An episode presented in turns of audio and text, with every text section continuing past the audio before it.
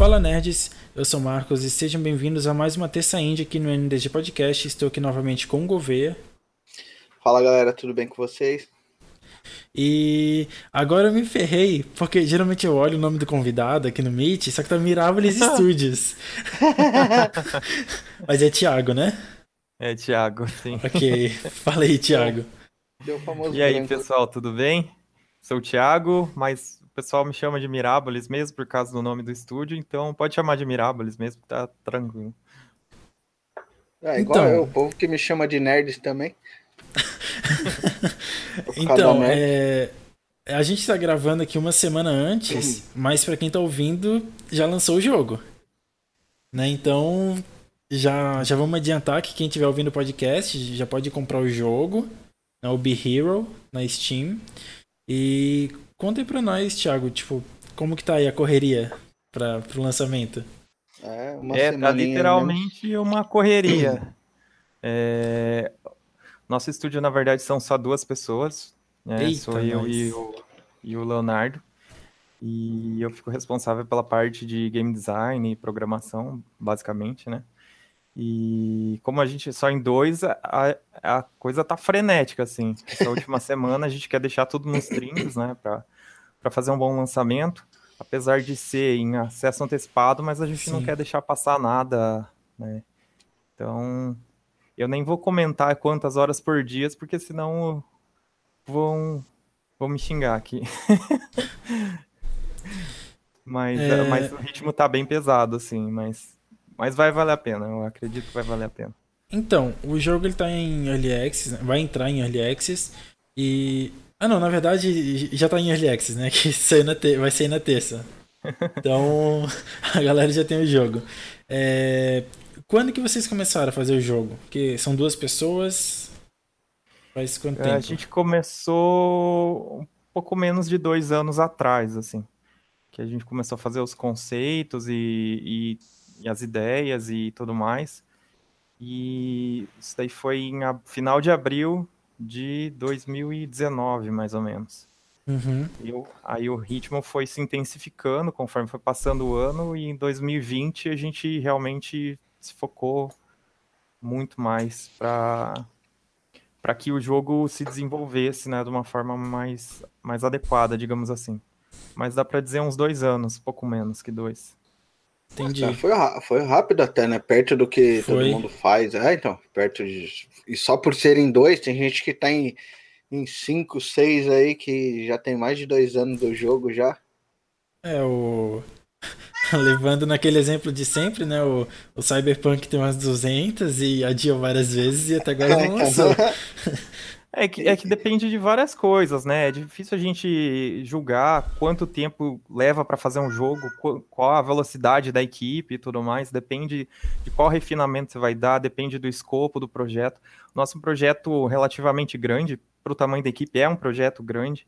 É... Mas a gente trabalha assim com muito afinco, sabe? A gente é super dedicado, né? A gente está fazendo só, só, focando no Be Hero nesses dois anos e, e tentando dar o nosso melhor, né? Claro que assim tem várias coisas que a gente vai deixar para para que a gente vai ter que fazer posteriormente durante o acesso antecipado e justamente para isso também que serve o acesso antecipado. Sim. Mas eu acho que a gente está conseguindo um ritmo bom mesmo para e espero que o pessoal esteja gostando do resultado. Então, conta pra gente, então, é... qual a pegada do jogo, assim? É, eu sinto, assim, já visualmente, né? Todo mundo já vê que ele é um meio que um Stardew Valley, né? A gente remete muito esse jogo, né? Porque é um jogo indie também, que eu não sei hoje, mas eu acho que ele era uma equipe pequena no começo e que foi evoluindo muito ao decorrer do tempo. Eu acho que hoje ele já está na versão final, né? Mas ainda tem muito, muitos updates. Mas eu sinto que ele tem uma pegada muito forte do Stardew Valley, só que ele é um, um, pouquinho a mais, assim. Sinto que ele talvez um pouco mais narrativo, parece, pela, pela história ali, que é um, um herói que chega atrasado na batalha, né? Então eu sinto que ele é um pouco mais narrativo do que o Stardew Valley. Então Conta pra nós aí, tipo, da onde que vem a inspiração do jogo, qual a pegada dele mais ou menos. É, isso. É, dá para notar algumas similaridades, porque o Stardew Valley é uma das inspirações do jogo, né? Uhum. Se a gente pudesse definir, assim, as, as maiores inspirações, claro, existiram várias, né? Mas as maiores seriam Harvest Moon, Stardew é, Valley e, e, o Zelda, Zelda Link to the Past, né? o Zelda do SNES e alguns outros RPGs do, do Super Nintendo. É, a gente procurou fazer um jogo que, na verdade, não fosse puramente um jogo de, digamos, de fazendinha, mas que, na verdade, uhum. ele é um RPG, então ele tem um enfoque mais narrativo mesmo, como você disse, você está certo. É, ele foca nas quests e, e você chegar no final da história mas ao mesmo tempo você tem a liberdade de, por exemplo, ficar só plantando, se você quiser, se quiser ficar só pescando, pode, se quiser ficar minerando, e isso não vai te impedir, não vai fazer assim teu jogo você você perder a experiência do jogo. A história ela tá lá e o objetivo é realmente completar a história, ver o que aconteceu com o herói, se ele foi embora, se ele não foi, se ele encontrou esse chefão, se tinha sido derrotado, se não tinha sido derrotado e outros questionamentos que a gente não vai fazer aqui para não dar spoiler. Não, com certeza. Mas é, eu Mas vou ficar quieto porque impede... eu acerto vários spoilers. Todo mundo que já conversou com a gente, eu acertei alguns aí. Mas, mas o objetivo, então, o objetivo principal é realmente você seguir a história, por isso que a gente fala que ele é um RPG, né? E mas ele tem essa pegada, essa mistura dessa parte de você plantar, de você colher, de você cumprir os desejos dos clientes, de você melhorar a tua taverna, de você reparar é, a vila que foi destruída na batalha. Então é, a gente tentou dar uma, uma grama grande assim de possibilidades para os jogadores é, para que eles sintam assim como se fosse um RPG, mas ao mesmo tempo um playground, sabe? Essa uhum. era a nossa ideia. Então, é, eu não sei nesse momento, né? Porque o jogo ainda está em early access, é, é, muito cedo assim para falar vai ter, não vai ter. Só que, por exemplo, o Stardew Valley de certa forma ele tem um fator replay bem legal, porque entra bastante atualização com conteúdos diferentes, uns mapas diferentes. Vocês uhum. conseguem imaginar alguma coisa assim futuramente para o jogo, um, tipo um endgame assim, para a pessoa não terminar ele e abandonar o jogo, sabe? Para ter aquele fator replay mesmo. Vocês conseguem imaginar alguma coisa para ele? Sim, a gente tem algumas coisas até em mente. É, só que tudo vai depender de como for a receptividade do jogo, né? Uhum. Como a gente é um estúdio pequeno, somos só duas pessoas e financeiramente falando, a gente também não tem muita capacidade, né? Então a gente depende do público, depende de, de ter boas vendas, depende de ter uma recepção boa para a gente poder incluir mais conteúdo. Porque senão a gente não consegue nem pagar as contas do dia a dia, né? É, do, você tem que ter um retorno financeiro, né? Do... É, mas a gente tem planos, assim, inclusive de, de, de pelo menos uma, uma DLC grátis, assim. Não, não tô prometendo, mas Não, assim, tá na ideia. E se, se o jogo tiver uma recepção boa, a gente tem algumas expansões, digamos assim, da história em mente e tal. É, é porque a gente pode pensar, por exemplo, um jogo que ele tenha a pegada de Stardew Valley. Eu não sei se lançou antes ou depois, eu não, não é. Não, tipo, eu não tô dizendo que ele se inspirou em Stardew Valley, mas tipo, a gente pode comparar um com o outro. E ele também tem o, a pegada mais narrativa, que é o Don't Starve. E o Don't Starve, inicialmente, ele era um jogo fechadinho e acabou, né? E depois veio, acho que duas ou três DLCs, veio mais o Don't Starve Together, que é pra jogar cooperativo.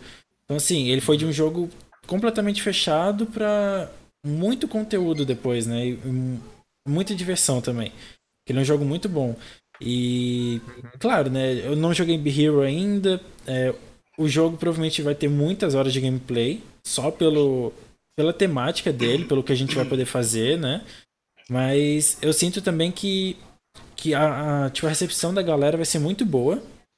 Porque esse, esse estilo de jogo é um jogo assim que, tipo, geral se interessa, sabe? Não é sempre que lança um, um jogo dessa maneira. Tem muitos que devem estar em desenvolvimento, jogos de fazenda, até sai o, aquele Story of Seasons, que eu acho que é o novo Harvest Moon, se não me engano. Uhum. Acho que uhum. mudou o nome, mas não são tão, tão bons quanto os antigos. Então eu acho que assim, o Be Hero tem muito potencial. E eu acho que que ele vai sim ir muito bem, eu acho que ele vai conseguir, sabe, ter DLCs e tudo mais. É, o jogo de, o jogo de craftar, né? Que é um RPG de craftação, né? Que você tem que ficar cortando a árvore, tem que arrumar tijolo, acredito eu, colher frutas, essas coisas assim. É, ele é um jogo que você tem muita hora de gameplay, cara. Você pega alguém que, que gosta de. E gosta, eu, eu pelo menos. Eu vou jogar, eu não tenho saco de estar tá fazendo as coisas e acabar no meio. Então, tipo, eu jogar esse jogo, exatamente, eu vou praticamente tipo, encher até onde dá primeiro para poder começar a montar as coisas. Então. É, pode falar. então, eu, já, eu ia perguntar isso agora. É, o jogo, tipo assim, você, ele é meio que linear, por exemplo, ah, agora eu tenho que fazer, tipo, arrumar. Não sei, vamos, vamos supor que você falou que tem que consertar a vila, né? Vamos supor, ah, tem que uhum. arrumar a casa do João. Eu tenho que arrumar a casa do João, eu posso arrumar a casa do Flávio antes, por exemplo. Eu, são várias quests, eu posso ir fazendo uhum, como eu uhum. quiser. Mais ou menos, assim. Tem algumas coisas que elas são meio que obrigatórias, né? Uhum. É, a gente segue no começo, principalmente, é, aquelas quests que a gente chama de quests tutoriais, né? Que você segue alguma uma linha Sim. que, na verdade, a gente optou por não colocar um tutorial mesmo, de ah, faça isso, faça aquilo, mas que os NPCs eles vão te dando a direção, né? E vão você vai liberando, por exemplo, o machado, daí depois libera a picareta e tal. É, e assim por diante, para você ir aprendendo, né? Porque as coisas aos poucos, porque às vezes a gente pensa em jogadores experientes já, né? E ah, já sei o que eu tenho que fazer, já sei o que eu vou fazer com as ferramentas, mas a gente também tem que pensar na, na pessoa que está começando no gênero, ou numa criança que está pegando talvez o jogo pela, um jogo desse gênero pela primeira vez, a gente tem que pensar nesse, nessas coisas. Então, essa parte que é mais é, de você pegar as ferramentas e tal, ela acaba sendo bem linear mesmo, porque você segue, né, liberando as coisas. Mas, por exemplo, na parte de, de reparo da, da vila, né, você vai falar com o construtor e você tem as várias opções, desde que você tenha os materiais e o recurso financeiro, né, você tem os seus charges lá, você consegue escolher o que você vai fazer primeiro. Aí, claro, cada construção vai liberar um NPC diferente, vai liberar alguma coisa específica mas você não precisa obrigatoriamente seguir uma ordem. Inclusive, para zerar o jogo, você não precisa reparar toda, toda a cidade, você não precisa reparar toda a taverna. A gente deixou isso bem aberto, assim, porque talvez o intuito da pessoa seja simplesmente passar a história. E ótimo, é, um, é uma é, Esse é jogo. o meu caso. O caso do Marcos vai ser: ele, ele não vai sossegar enquanto ele não reparar a cidade inteira, Platinar. enquanto ele não reparar a taverna inteira no meu caso vai ser assim, tipo, eu vou até craftar, porque eu não gosto de estar tá montando e acabar de repente assim. Mas eu, eu, já, eu já sigo mais a história. O Marcos não, o Marcos ele já tem que montar 100% de tudo, porque senão o jogo não, não tá satisfatório para ele. Não, o jogo não funciona. é, então, é o nosso objetivo é inclusive é esse mesmo, né, que, que, que agrade mais de uma frente, né? É, você Porque... vê que aqui já tem essa diferença, né? Que agrada já duas. Eu que gosto de jogar um jogo mais rápido e ele que gosta de jogar um jogo mais lento, de demorar no. até bater 100% no jogo. Sim, e, e essa é a nossa ideia mesmo, né? Incluir essas coisas. A, a, a princípio, ele não vai estar tá com os achievements, né? Eu já tenho que falar para o pessoal. Não vai ter uhum. os achievements da Steam logo no lançamento, mas vai entrar depois a gente optou por colocar os achievements depois, porque tem algumas partes do jogo que precisam estar tá lá para a gente poder ativar eles, né? Uhum. Mas também quem é platinador vai, vai poder, né? Quando o jogo tiver na versão final, vai poder brincar com isso é, também. Aproveitando para tirar uma dúvida, é, por exemplo, eu faço um certo objetivo que tem nos achievements, Porém, os achievements eles não estão lá. Quando vocês ativarem os achievements é, e entrar no save, sabe me dizer se ele já ativa na hora? Depende do, do modo que for programado. Né? É, assim, sendo bem sincero, para a versão final, final mesmo, eu acho que a gente vai ter que fazer um reset no jogo, porque okay. o modo de salvar as coisas vai, vai ser diferente para a gente não causar um loading time muito grande no jogo, né, e ficar uma coisa mais refinada, provavelmente o save da versão final, Não tô confirmando ainda, mas provavelmente okay. o save da versão final não vai ser compatível com, com o que foi feito antes. Inclusive, então... até porque vai ter muito mais coisas, né? Uhum. Então o jogo ele vai ser meio que um, tipo assim, é, tem um, um, gostinho do que a gente vai planejar para, por exemplo, daqui a alguns meses, assim, tipo, ele ele tá completinho, tipo história, porém tem, é, tem muito mais ainda para sair. Hum, não exatamente. É na verdade assim, a gente tem aproximadamente 80% das mecânicas do que vai ter na versão final já estão prontas, elas estão no jogo. Okay. É, mas a história você não consegue finalizar ela ainda. A gente vai liberando hum. aos poucos. Porque a gente precisa é, ir implementando as áreas no jogo e tal. E tem algumas coisas que elas dependem de algumas áreas. Então a gente fica limitado nessa parte da, da história. Mas Entendi. quando você chega, tipo, num, num final. É porque assim, é, deixa eu explicar uma coisa antes. Você tem a quest principal, digamos assim, e você tem as várias quests secundárias de cada NPC. Quando você Sim. entrar lá no menu dos, dos habitantes da, da ilha, você vai ver cada, cada habitante que tem lá, conforme você vai conhecendo, e se ele tem uma quest ativa ou não tem.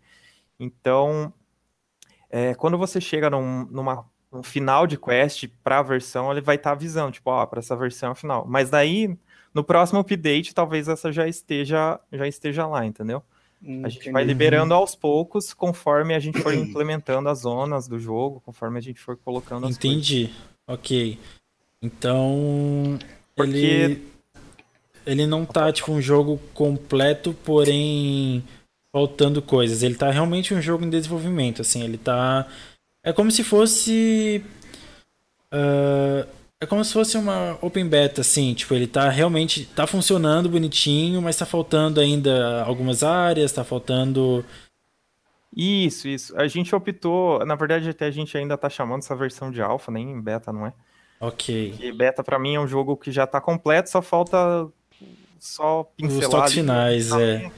Ok. Então, considero como alfa ainda, mas tem bastante, várias horas de conteúdo já. Ok. E... Sabe dizer mais ou menos quantas, assim? Dá um chute, assim, talvez entre tal hora e entre tal hora, assim. Ah, eu acho que para fazer só a parte principal da história ali, nem todas as quests, vai pelo menos duas horas. Se quiser fazer todas as coisas que já estão disponíveis, de arrumar as partes da taverna que já são disponíveis e tal, aí pode ir para tipo 10 horas, dependendo do jeito Entendi. que a pessoa jogar. Isso no, então, no lançamento, né? Isso no lançamento. Ok, então vai ser realmente bem maior. Mais ou menos umas quatro vezes isso daí para a versão Pro final. final. Entendi. Uhum. E a versão final, ela chega em 2021 ou depois? Ah, a gente está estimando mais ou menos um ano para terminar o jogo. Ok. 100%. Hum. Bem, bem rápido até. Porque é, são duas pessoas, né? Então. Sim. É, e. O jogo ele é tá. É como, Opa, desculpa. Não, pode, pode falar, pode falar, que eu vou é, mudar um é pouco. Porque, como, como eu falei, assim, a parte das mecânicas, elas estão mais ou menos 80% pronta no jogo. Então, tudo que era mais pesado, por exemplo, de programação e tal, de, de funcionamento mesmo do jogo, o core do jogo, ele já está pronto. Né? Falta uhum. a gente incluir o quê? Mais skins, falta a gente incluir algumas zonas, falta a gente incluir mais mobs e, e liberar as quests que dependem dessas zonas que a gente está trabalhando ainda, por exemplo. Daí, claro, falta um polimento final, tudo, é, ciclo de noite, moviment, é, movimentação não, é, as rotinas dos NPCs, coisas assim. Mas, mas assim, o básico mesmo, né, do jogo, ele já está o, o, que eu quero dizer, as meca das mecânicas, ele já está ali. Então, isso faz com que a gente consiga desenvolver ele muito mais rápido daqui para frente. Né? É como se fosse pensando numa casa, digamos que está toda a estrutura pronta, que ela já tem laje, que ela já tem já tem janela, já tem porta, agora falta, sei lá, colocar os azulejos, falta, sabe? É, então a gente... E, então, o que eu ia perguntar é o seguinte, é, como vocês consideram ele meio que uma alfa, que falta algumas coisas, né, faltam algumas mecânicas, uh, o visual dele é o final, por exemplo, a HUD talvez possa mudar, ou essas coisas já estão na, na versão final, assim? Não, não, isso ainda vai ter um polimento final. Entendi. Até o, Tem algumas coisas que, que eu também não, não estou satisfeito ainda, tem outras coisas que, que a gente não conseguiu fazer por questão de tempo mesmo. Uhum. E como é, é, é até meio chato, na verdade, bater sempre nessa tecla, mas como a gente está em duas pessoas só, tem muitas coisas que a gente quer fazer, mas a gente não tem, não tem tempo. E, inclusive, esse é um dos motivos para a gente ter feito o jogo lançar em acesso antecipado e não lançado na versão final, né? Porque a gente quer ter esse feedback do, né, do, da comunidade e a gente quer ter esse suporte para poder né, seguir um melhor caminho daqui para frente e fazer o jogo ficar mais interessante com as coisas que a gente vê que a comunidade se interessa, né? Daí, dependendo de como a gente nota isso, a gente foca um pouco mais num lado, um pouco mais no outro. Claro, sem fugir do escopo do jogo, do que já está definido, né? Entendi. É, entendi também. Uh, mas é, é, bacana isso do acesso antecipado, porque eu, hoje eu não jogo mais tanto no PC. Eu uso o PC mais para para fazer algumas reviews, principalmente dos indies, assim, né? Que a galera costuma sempre lançar na Steam, que é o mais acessível, né? Então, uhum. a minha plataforma principal hoje é o PlayStation, né? Então, eu, hoje eu não jogo mais tanto no PC, mas eu já joguei muito. E eu utilizei muito do Early Access. Joguei Subnautica, joguei Raft, joguei Rust, The Forest. Então, por exemplo, o Rust, eu gostava muito do Rust lá no início. E depois ele mudou completamente, ele virou outro jogo, assim, ele, ele é muito bom. E a gente vê que o Early Access ele realmente ajuda, né, a galera, porque uhum. o feedback é, é, muito importante, né? E uhum. o, o, próprio Stardew Valley também, né? Eu acho que teve um tempo de Early Access assim, se eu não me recordo. Não, ele lançou já na versão final, mas eles ele... eles mudaram bastante, né? Ele foi acrescentando coisas no jogo, né? Uhum. Forma só que em vez de fazer DLC, ele só foi fazendo versionamentos, né? Foi acrescentando Sim. coisas. Mas conforme é. ele notava, tipo, que a comunidade tava gostando mais disso, mais daquilo, ah, saiu um mod de tal coisa, ah, o pessoal tá gostando disso. É, gente... Até hoje, na verdade, né? Esse ano ainda teve update novo, adicionando coisas novas no jogo. Então é um Sim, jogo bem é. ativo, né? Que eu acho que é um dos maiores, assim, na... desse gênero, né? Ou maior, talvez. Pelo menos atualmente. É, se eu não me engano, ele é um dos jogos dos, dos 10 jogos indies mais vendidos de todos os tempos, né? Então. É, eu, eu tô por fora dessa lista e o, sabe dizer assim, mais ou menos, o que tem nessa lista de mais vendidos? Mais vendido, Minecraft disparado. Ok. Até onde eu sei, depois parece que é Terraria. Terraria, é verdade. Teria que, Cara, teria Terraria... que conferir, porque eu não, eu não lembro mais. Não, tranquilo. Só pra tirar a dúvida mesmo. Terraria, Terraria é engraçado, cara. Tem muito jogador. Eu, particularmente, não gostei do jogo. Eu não gostei também. Não sei. Não, não fui com a cara. E é, olha então, que na, na, época, na época que eu fui jogar Terraria, eu jogava muito Minecraft. Então, assim, eu não sei porque eu não gostei de Terraria. Porque ele é, né, ele é facilmente parecido com Minecraft, assim. Sim. É uma outra visão, mas ele é basicamente parecido. E eu, uhum. eu joguei muito Terraria, mas eu não gostava de jogar. Eu jogava por culpa das amizades mesmo. é, eu não, eu não me interessei, tipo, não cheguei a, a jogar muito, não. Não me Já interessou tem, nada. É, tem um outro indie que eu acho que é da empresa do Terraria, não tenho certeza. É, eu acho que é Starbound. Eu acho que é esse, eu não tenho certeza agora. Eu não sei se é da, eu acho que não é da mesma empresa, mas ele é mais não ou é? menos parecido, só que espacial. Então, esse eu gostei. Esse foi mais com a minha cara. Eu não sei se é da mesma empresa também, eu não tenho certeza. Não, ele é da, da empresa do. Deixa eu ter certeza, mas eu acho que é pela logo aqui. Tô abrindo o site aqui para dar uma olhada. Eu acho que foi até da distribuidora do, do, do Stardew Valley, não é? É, exatamente. É isso que eu tava tentando tirar a dúvida aqui. É. É isso aí mesmo. É, então, é, eu nunca fui muito dos indies. Eu já falei isso em um outro episódio aqui. Porque geralmente eles não me agradavam muito.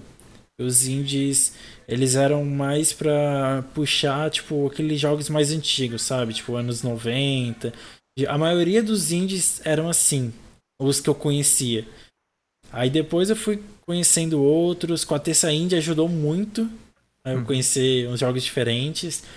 E agora. Nossa, agora eu tô gostando muito de jogar indie. Por exemplo, eu joguei o Dandy Ace, que é muito bom.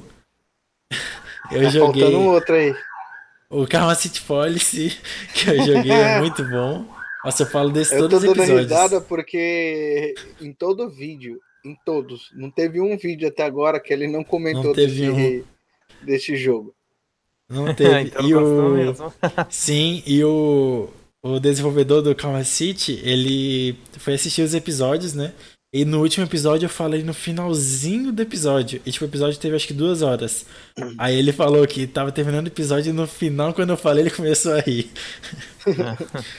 eu realmente gostei desse jogo. Então, assim, o, o Be Hero eu ainda não posso opinar, mas visualmente é um jogo que me agrada. É um jogo uhum. que eu tenho certeza que eu vou jogar do início ao fim e vou revirar tudo. Eu, Falei? É. É um jogo do meu gosto, assim, totalmente. Não, uhum. ainda não tive a chance de pegar, eu não conhecia ele quando teve. Teve uma fase de teste, algo assim, né? Que eu cheguei a dar uma olhada. É, nós tivemos é, dois festivais da Steam que, a gente, que nós participamos.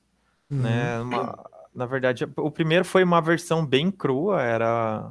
Até a gente chamava de de pré-alfa. e senhora. depois foi uma versão alfa muito mais primitiva do que essa. Né? E, uhum. e, foi legal porque a gente já fez isso pensando em, em colher os feedback do pessoal e, e ver. Né? Eu, gosto, eu gosto bastante de assistir live, né?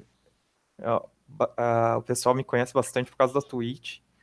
Eu tô, hum. tô assim, bem presente e, e, eu, e eu acho muito interessante a gente ver a pessoa jogando, principalmente se é a primeira vez, porque uma coisa é você dar um jogo para alguém testar e a pessoa vir te falar depois sobre ele. Outra é você ver a cara da pessoa e você fala, ó, oh, isso tá funcionando, isso não tá funcionando, essa piadinha aqui funcionou, essa quest ficou sem entender.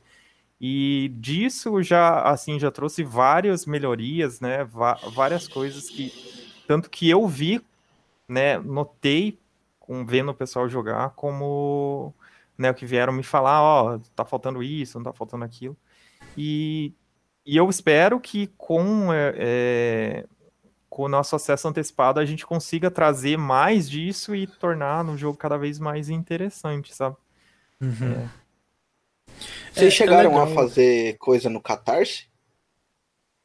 Não, assim, a gente até tinha pensado em fazer fazer uma, uma campanha de crowdfunding, só que daí começou a pandemia e tal, a gente ficou com o pé atrás, ficou com receio de se ia ter, né, ia ter um retorno, não ia ter. Na verdade, ultimamente a gente está tendo um retorno muito maior, assim, da comunidade, o jogo tá, tá tendo uma visibilidade diferente, mas na época, era, a gente, na época que a gente pensou, né, em fazer, a gente era bem menos conhecido, digamos assim, não que seja, uhum. né, super conhecido, mas ah, não, vocês têm quase 3.500, né? Então, assim, comparado a alguns outros indies, é, vocês são, assim, obviamente não comparando também com outros, como por exemplo Terraria, Starbound, Stardew Valley, né? Mas comparando, assim, com alguns que são muito bons, aliás, da terça indie, vocês são um dos mais conhecidos, né? Acredito eu. Ah, é, não sei. não, na verdade, eu não fico comparando muito esses sei. números, né? Porque. Até porque, assim, daí já saindo um pouco do, do, do ramo de jogos, mas de forma geral, é, mais do que seguidores, você tem que ter engajamento, né? Às vezes você tem uma comunidade menor, mas muito mais engajada e isso Sim. traz um eu que resultado. Eu que eu diga. Traz é. um resultado muito Porque, maior, cara, né? eu vou ser sincero pra você, cara. Dependendo da época, eu tinha muito mais engajamento quando a Nerd tinha 20 mil seguidores do que agora com 100 mil seguidores no Instagram. É, então. É. E daí, da, então por isso às vezes a gente não contabiliza isso, mas assim, pensando no, nas, na, no número de pessoas que a gente pensava que iam apoiar, a gente acabou ficando meio com, com o pé atrás, sabe? Né? Como veio essa, essa questão da pandemia aí no começo do ano passado.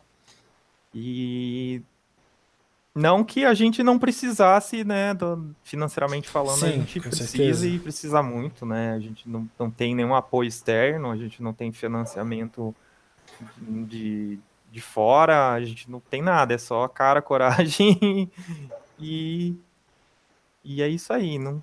É, mas mas acabamos optando por não fazer, né? A gente acabou achando que não, que não ia dar certo, para ser sincero, é isso.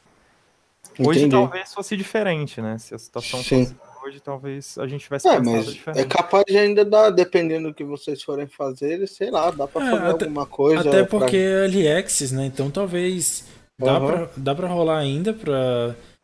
Sabe, talvez fazer um planejamento legal, tipo, ah, com uma meta a gente atualiza adicionando tal área do jogo, é, tal, sei lá, fazer a DLC, por exemplo, como você comentou, né? Uhum. Ainda dá para rolar o, o Catarse. Talvez não tenha tanto tanto apoiadores, né? Porque o jogo já tem na Steam. Mas de qualquer Sim. forma, como, como tem na Steam e vai ter no Catarse para apoiar, vai ter meio que em paralelo ali, né? Porque vai ter apoiando dos dois lados, né? Então. Sim. É, algo para se cogitar. Confesso que eu não pensei nisso, assim. Né? A gente seguiu essa ideia de, ah, vamos lançar em acesso antecipado, né? todas aquelas questões que eu tinha falado antes.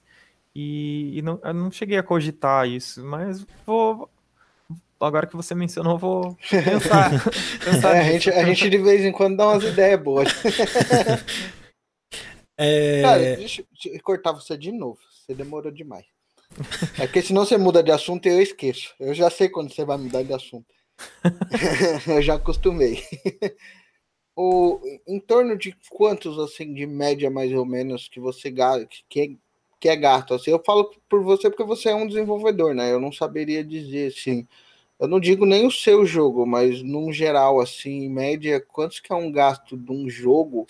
É, na verdade tem que ser do jogo dele, porque, por exemplo, se comparar com Fobia, eu acredito que o Fobia não, não, gasta não, muito sim. mais. Não, sim. Eu, eu, é porque é diferente, mas eu falo assim, é, tem uma média, né? Deve ter algum uma ideia é, é que, mais ou na menos. Na verdade é difícil você precificar, porque assim, depende do teu tamanho de equipe, depende do valor que cada, que cada membro da equipe vai receber. Daí você tem os custos de equipamentos, luz, é, escritório, se tiver, se, é, se o trabalho é feito em casa, se tem adicional ou não tem. Né? Basicamente, como a, como a gente não tem funcionários, né? A gente está em dois e, e a gente faz por isso. É, seria como se fosse assim, ó, é o custo do meu salário e o custo do salário dele, entre aspas, vamos Entendi. dizer assim. Então, não, eu, custos, eu... por enquanto, os custos é o mínimo do mínimo é o custo que a gente tem para sobreviver okay. durante e, e, a parte do jogo, assim, por exemplo, vocês gastaram em alguma coisa, tipo cenários, uh, tipo, eu é, não, sim, é em música e áudio. Okay. Só que eu não posso revelar valores por causa do não. contrato. Não, não, ok. tranquilo. É só, é só, tipo, não é Mas, é nem sim, valores, a entendeu? Gente é só terceirizou a, a música, né? Eu não sei se você chegou a ver, até na última terça indie, é, foi aquela temática de, de sim, de, de, sonora, trilha sonora, né? Uma coisa do, do Be Hero. Então, eu acho que tá. Provavel, provavelmente eu vi, mas eu considero que a, eu considero, não, eu confesso que a memória tá meio curta aqui. Eu não, não sei se eu vou lembrar agora qual que era do Be Heroes, assim, mas eu devo ah, ter visto assim. Então, a gente tá com uma trilha bem legal, assim, eu, eu gostei bastante, e foi uma das coisas que a gente é, terceirizou, né, que foi feito pelo Fernando Nikish. E esse, digamos, daí é um custo fora do, do que eu falei antes de, tipo, é, a minha subsistência a subsistência do é, Leonardo. Vocês investiram assim. para ele criar o, a trilha sonora, então? Isso, a gente encomendou com ele a trilha sonora exclusiva para o jogo. E a parte não, perguntei... do então, e a Pode parte falar. do jogo em si, ela tipo não além do tempo, ela não é tipo muito gasta assim, tipo para é que assim, vocês são em dois, eu sei, mas por exemplo, é, tudo que tem no jogo foi vocês que fizeram? Por exemplo, o design do personagem, o design da, da plantação. Sabe, tipo, aonde que vocês estão fazendo o jogo? É tipo, é Unity? Certo. É... A gente usa uma engine, né? Uhum. É, que é Unity. É, okay. É, poderia ser outra, mas no nosso caso é essa, que a gente gosta mais. E fora as coisas que a engine facilita, né? Que são, por exemplo, questão de coisa de física, né, movimentação, câmera, essas coisas, né, que elas existem, mas é tudo cru, você que tem que definir o que vai fazer, uhum. ou programar, ou usar é, coisas de terceiro para facilitar. É, o resto, as coisas foram todas feitas por nós. E a Entendi. gente também não procurou não usar nada de terceiros, assim, nem script, nem imagem, nada, nada, nada. É tudo nosso. É um jogo Entendi. Fora, que nem eu falei, as facilidades que a engine dá, né, para não criar uma engine própria, porque não faz sentido, no meu ver, hoje em dia, você fazer uma engine para fazer um jogo. É, é, é... muito menos para um indie, né? Eu acho que um indie é, é um trabalho que não é. que não, não não dá assim, né? E fora isso, tudo é feito, feito pela gente, desde o design do personagem, a criação das animações, criação de texto, script de movimentação, script de câmera, script de funcionamento de menus, de, de, das ações do personagem, tudo. Entendi. Tudo. Então Sim. vocês, tipo, vocês só tiveram gasto da música, do salário no caso dos dois, né? Tipo, não sei se vocês vão dividir depois, tipo, com valores que receber, não sei como é que funciona. Não precisa falar, mas, tipo, não é só pra gente. É, entender. primeiro pagar as dívidas. É, ok. que, que, que, os boletinhos sempre chegam, né? Mas aí vocês não tiveram, tipo, gasto em si com o jogo, assim, tipo, ou a Unity ela é paga, eu realmente tô por fora. É, na verdade, assim, a Unity ele funciona que a partir de um certo de uma certa renda que você tiver, você paga um percentual. Pra, paga um percentual, hum. não, você tem que pagar uma licença para eles. Entendi. É, como a gente nem começou a vender ainda, aí, ainda a gente não tem que pagar nada. Então, Entendi. então, como então é hoje. Então, hoje, no dia da gravação, no caso, não no dia do lançamento, hoje vocês não gastaram nada. Mas Daqui não, umas... a gente gastou música, a gente gastou. Não, sim, mas tipo, por exemplo, na parte do jogo em si, vocês não gastaram nada. Vocês vão começar a gastar quando começar a lucrar, que daí vocês têm que uh, pagar para a Unity a, a porcentagem. Mais ou menos, é porque assim, tem outros custos okay. envolvidos numa publicação de um jogo, né? Você tem que pagar, por exemplo, taxa da Steam para fazer a publicação. Ah, Se verdade. você for uma, uma, uma PJ, você tem que pagar contador, você tem que pagar hum. os impostos envolvidos, você tem que. O site, né?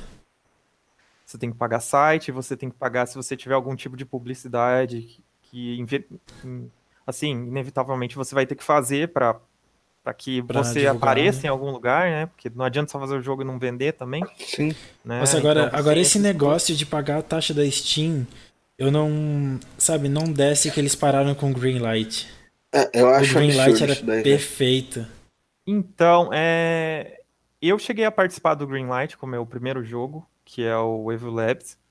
Eu peguei o finalzinho, na verdade, estava começando a votação e daí mudou o sistema. Então não chegou a ser aprovado no Greenlight, mas eu participei dele. E, uhum. e, na verdade é porque entraram muitos jogos e eles não conseguiam fazer uma curadoria, uma filtragem a partir disso. Era, é, uma demanda era muito maior. Né? E a Steam notou que era mais fácil você liberar para que assim, libera para todas as pessoas que querem ter um jogo aqui e a filtragem vai ser feita com vendas ou não vendendo o jogo, né? Basicamente isso que eles é, fizeram. Mas eu acho que poderia ser, assim, ok, agora todos têm oportunidade, mas poderia ter os dois métodos. Talvez, é, se a pessoa não quisesse pagar atingindo uma certa quantia de. Eu não lembro como era exatamente, mas tipo de likes, assim, digamos assim, ou de wishlists é, o jogo sobe para a loja, ou então se a pessoa não alcança ou ela não consegue, ela paga e entra. Eu acho que poderia ser uma, uma forma um pouco diferente, talvez. É, eu, hum, eu não sei, assim, eu, eu, eu enxergo que talvez a taxa seja um fator impeditivo para alguns devs sérios e é. que não tem não Sim. tem assim não tem uma, uma renda, não tem um, um capital. Só que ao mesmo tempo a Steam criou isso que eles chamam isso de. Até em alguns lugares chamam de taxa anti-troll. Porque. Entendi. Eles fizeram isso para que as pessoas não ficassem publicando um monte de bobeira que não é, são jogos sérios só para Sim. Só para dizer, sabe? E ao mesmo tempo, eu acho que a maioria das pessoas não sabem, mas depois que você atinge um patamar lá, eles devolvem, devolvem ah, a taxa. Entendi. Só que assim, não quer dizer que seja fácil atingir esse patamar, assim, considerando okay. que os indies não têm tanta visibilidade. Né? Uhum. Né? E Mas o que, que seria isso. o que, que seria esse patamar? É, tipo, quantidade de vendas, de reviews? É quantidade de vendas. Uhum. Entendi. Nós então deve vender bastante para receber de volta, né? Acho que deve ter. Eu não lembro qual, quanto que tá agora. Eu preciso até checar isso. Porque pode ser que mudou, mas se eu não me engano era mil, mil cópias. É. É relativamente. E assim, já, já falando, falando do ponto de vista de indie, né? Porque o pessoal vê assim, ah, tal jogo vendeu um milhão, tal jogo vendeu três milhões, não sei o quê. É, assim, são coisas bem irreais, assim, para para desenvolvedores indie, seja indie brasileiro como seja indie estrangeiro. É, Sim, porque, é... por exemplo, ó, o, o, último jogo indie que eu vi aparecer vendeu tantos milhões foi o Valheim, que é esse último que lançou agora, né? Que tá, uhum. acho, eu acho que ele até tá em Early Access também, que tem um... Que a gente tá. recebeu alguns é, e-mails, é, tem um roadmap bonitinho. Eu recebi vários e-mails deles, tipo, um milhão, dois milhões, três é, milhões. É, três milhões, quatro milhões, cinco milhões. A gente recebeu um monte aí. É, assim, acho que. Eu não lembro, assim, pelo menos de 2020 pra cá, eu não lembro algum indie que fez isso. Uh, realmente não. É. O Hades talvez, mas. Teve o, Hades o Fall já... Guys, por exemplo. Depois mas, teve é... Among Us. Sim. Que na verdade não era lançamento, mas é... chegou. Então, eu consigo só que lembrar o... agora o Valheim também. É, o caso do Fall Guys é porque também a ele sair na PlayStation Plus no lançamento ajudou muito também, né? Porque muita pessoa conheceu por exemplo, através de streamers e começou a comprar o jogo, né? Então, eu acho que se ele fosse um jogo lançado diretamente, tipo, só na Steam ali, só na Steam, como indie normal, eu acho que ele iria demorar um pouquinho mais. Igual foi o Among Us. É que o Among Us ele explodiu, mas ele demorou uns dois anos, eu acho, né, pra explodir. É, foi por aí. É, acho que foi uns dois anos. Então eu acho que ele ia explodir igual, mas ele não ia ser tão rápido. Diferente do Valheim, que o Valheim ele realmente explodiu rápido pelo, pelo jogo, né? O, o Hades, é, ele explodiu também, mas já era de uma publisher um pouco maior, né? Ele é um indie, mas ele tem uma publisher um pouco maior no meio ali. É, isso, isso é. faz uma diferença também. É. Né? Pelo alcance, né? Porque para você vender um jogo, na verdade, não depende só de qualidade, mas do alcance que você tem, quantas pessoas vão, vão ver aquele jogo para se interessar e posteriormente comprar ou não, né?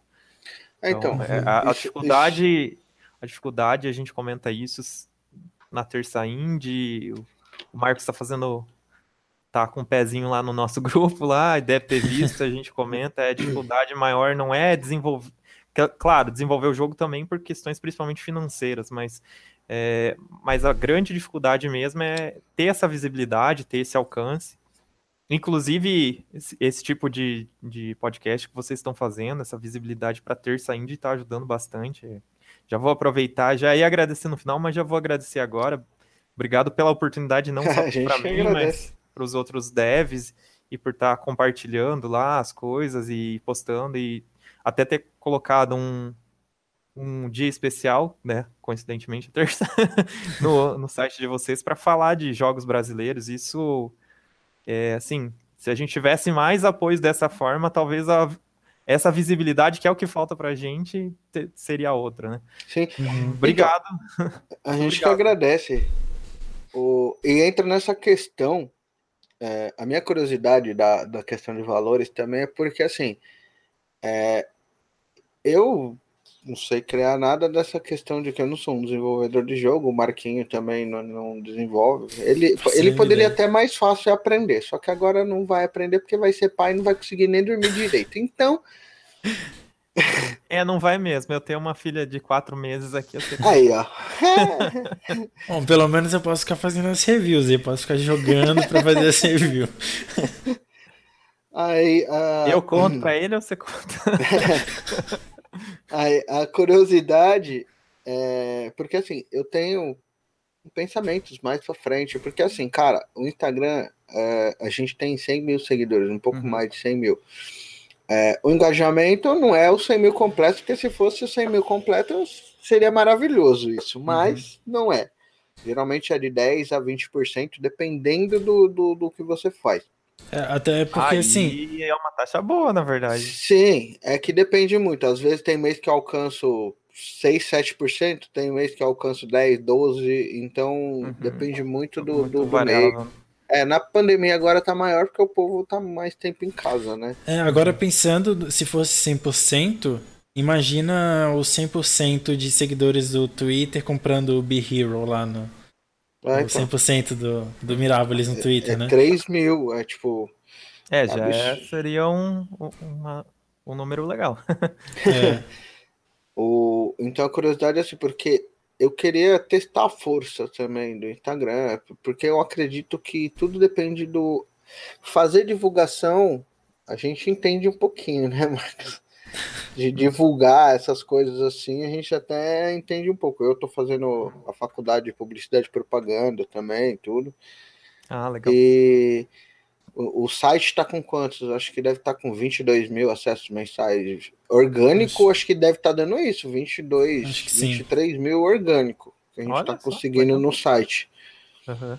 E, e, a minha vontade mesmo era criar um jogo, sabe? Tipo, da Nerd, sei lá, que seja da Nerd, que, que, que seja alguma coisa parecida que igual o Cell Beats fez, sabe?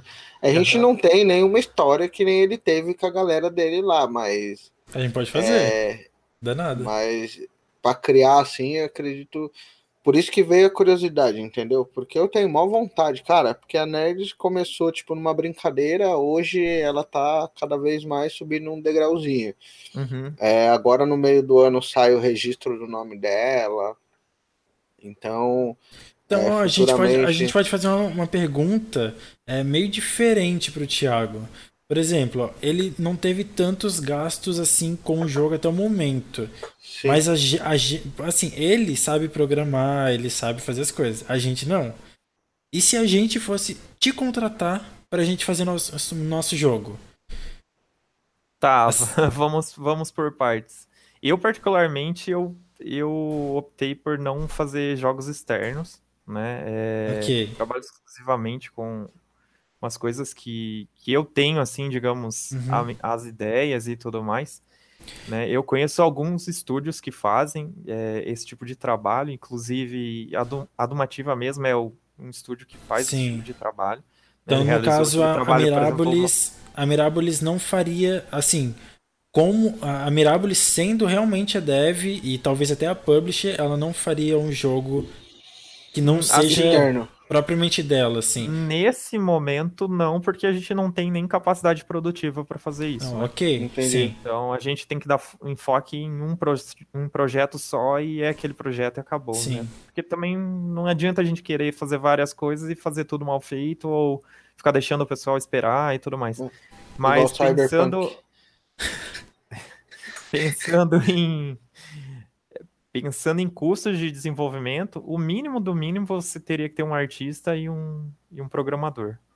Né? Okay. E, assim, boas pessoas que façam isso. Não estou dizendo que é o que a gente separava de dinheiro para a gente, na verdade é muito, era muito menos, mas no mínimo, não sei, talvez cinco para cada. Né? Ok.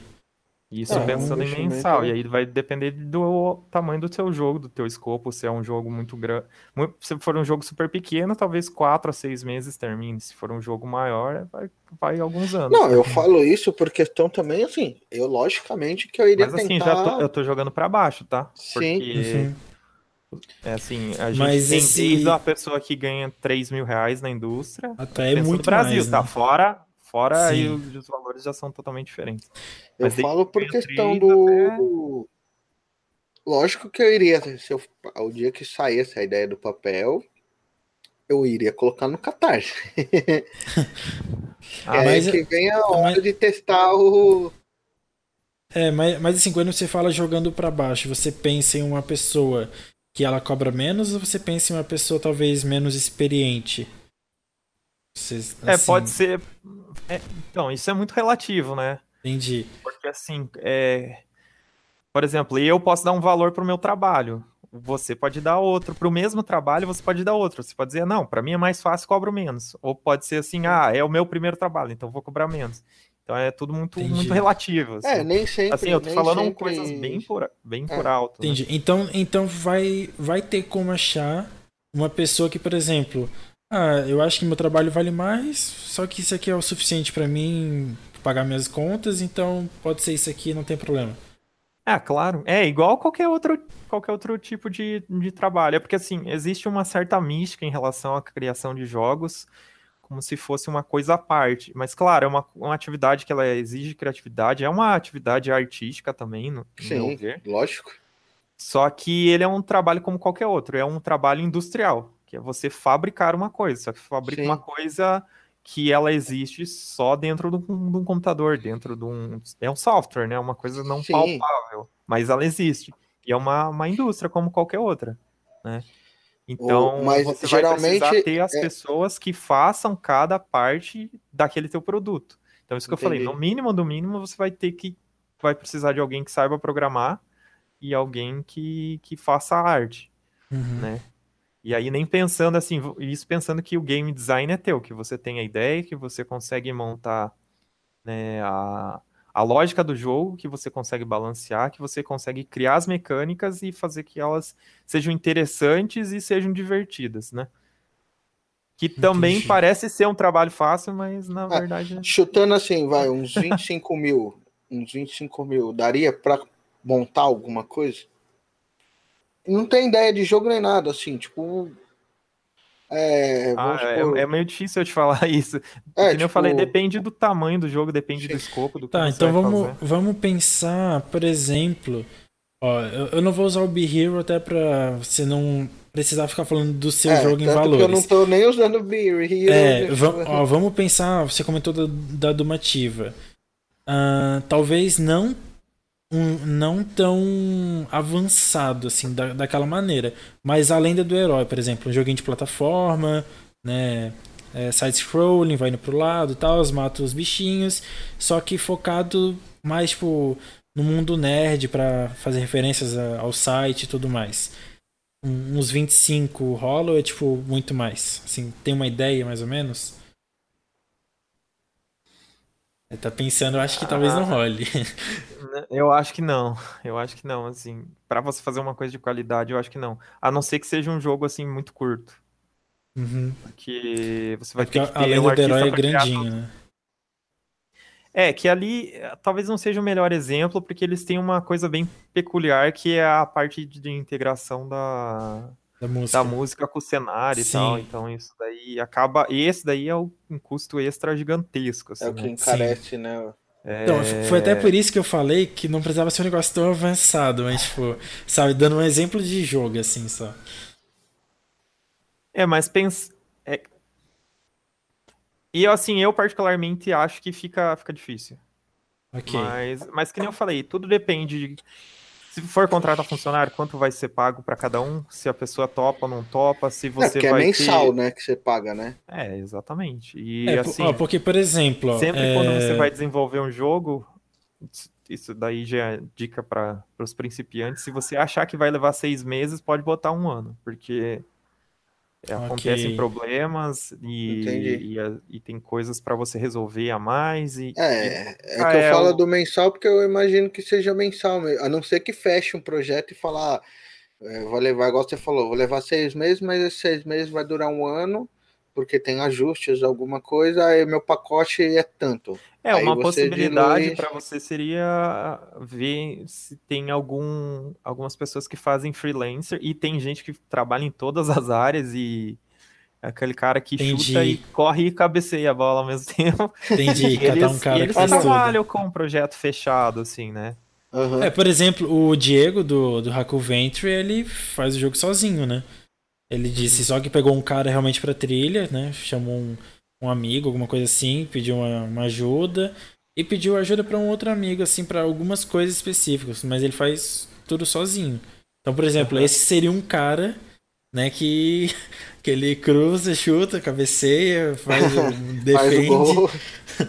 é, então, daí seria nesse sentido, porque daí você parte assim, ó, eu quero um jogo assim, quero tal mecânica, quero tal coisa, e daí você conversando com uma pessoa que chega nesse ponto e fala, ó, vou te cobrar tanto e te entrego em tantos meses, por exemplo. Mas, Mas o ideal, é, o ideal é fazer, começar com projetos pequenos, na verdade, né? Até para uhum. você sentir o mercado e ter uma. A gente... Até porque eu não sou um Cellbit da vida que com quatro dias eu bato 2 milhões de, de apoio, né? é, mas é aí que tá. E essa já é eu, eu, tenho uma coisa que eu falo muito, assim, é, principalmente para quem está começando, é que fazer o jogo é 50%, né? Os outros 50% é vender. Então, se você uhum. tem esse outro lado que você Nesse já ponto, eu sou um pouco melhor. Já tem, já tem para quem vender, já tem é, para quem vender entre aspas, né? Vamos falar assim, já tem o seu público, já tem a sua comunidade, as pessoas que gostam e vão apoiar seu trabalho, você já tem já tá na frente. É, até, até um negócio legal, por exemplo, é que também pode se vender a ideia do jogo, né? Por exemplo, não é porque é um jogo uh, da Nerds da Galáxia que precisa estar tá estampado. Por exemplo, Nerds da Galáxia, o jogo. Não precisa ser isso. É, pode ter referências, por exemplo.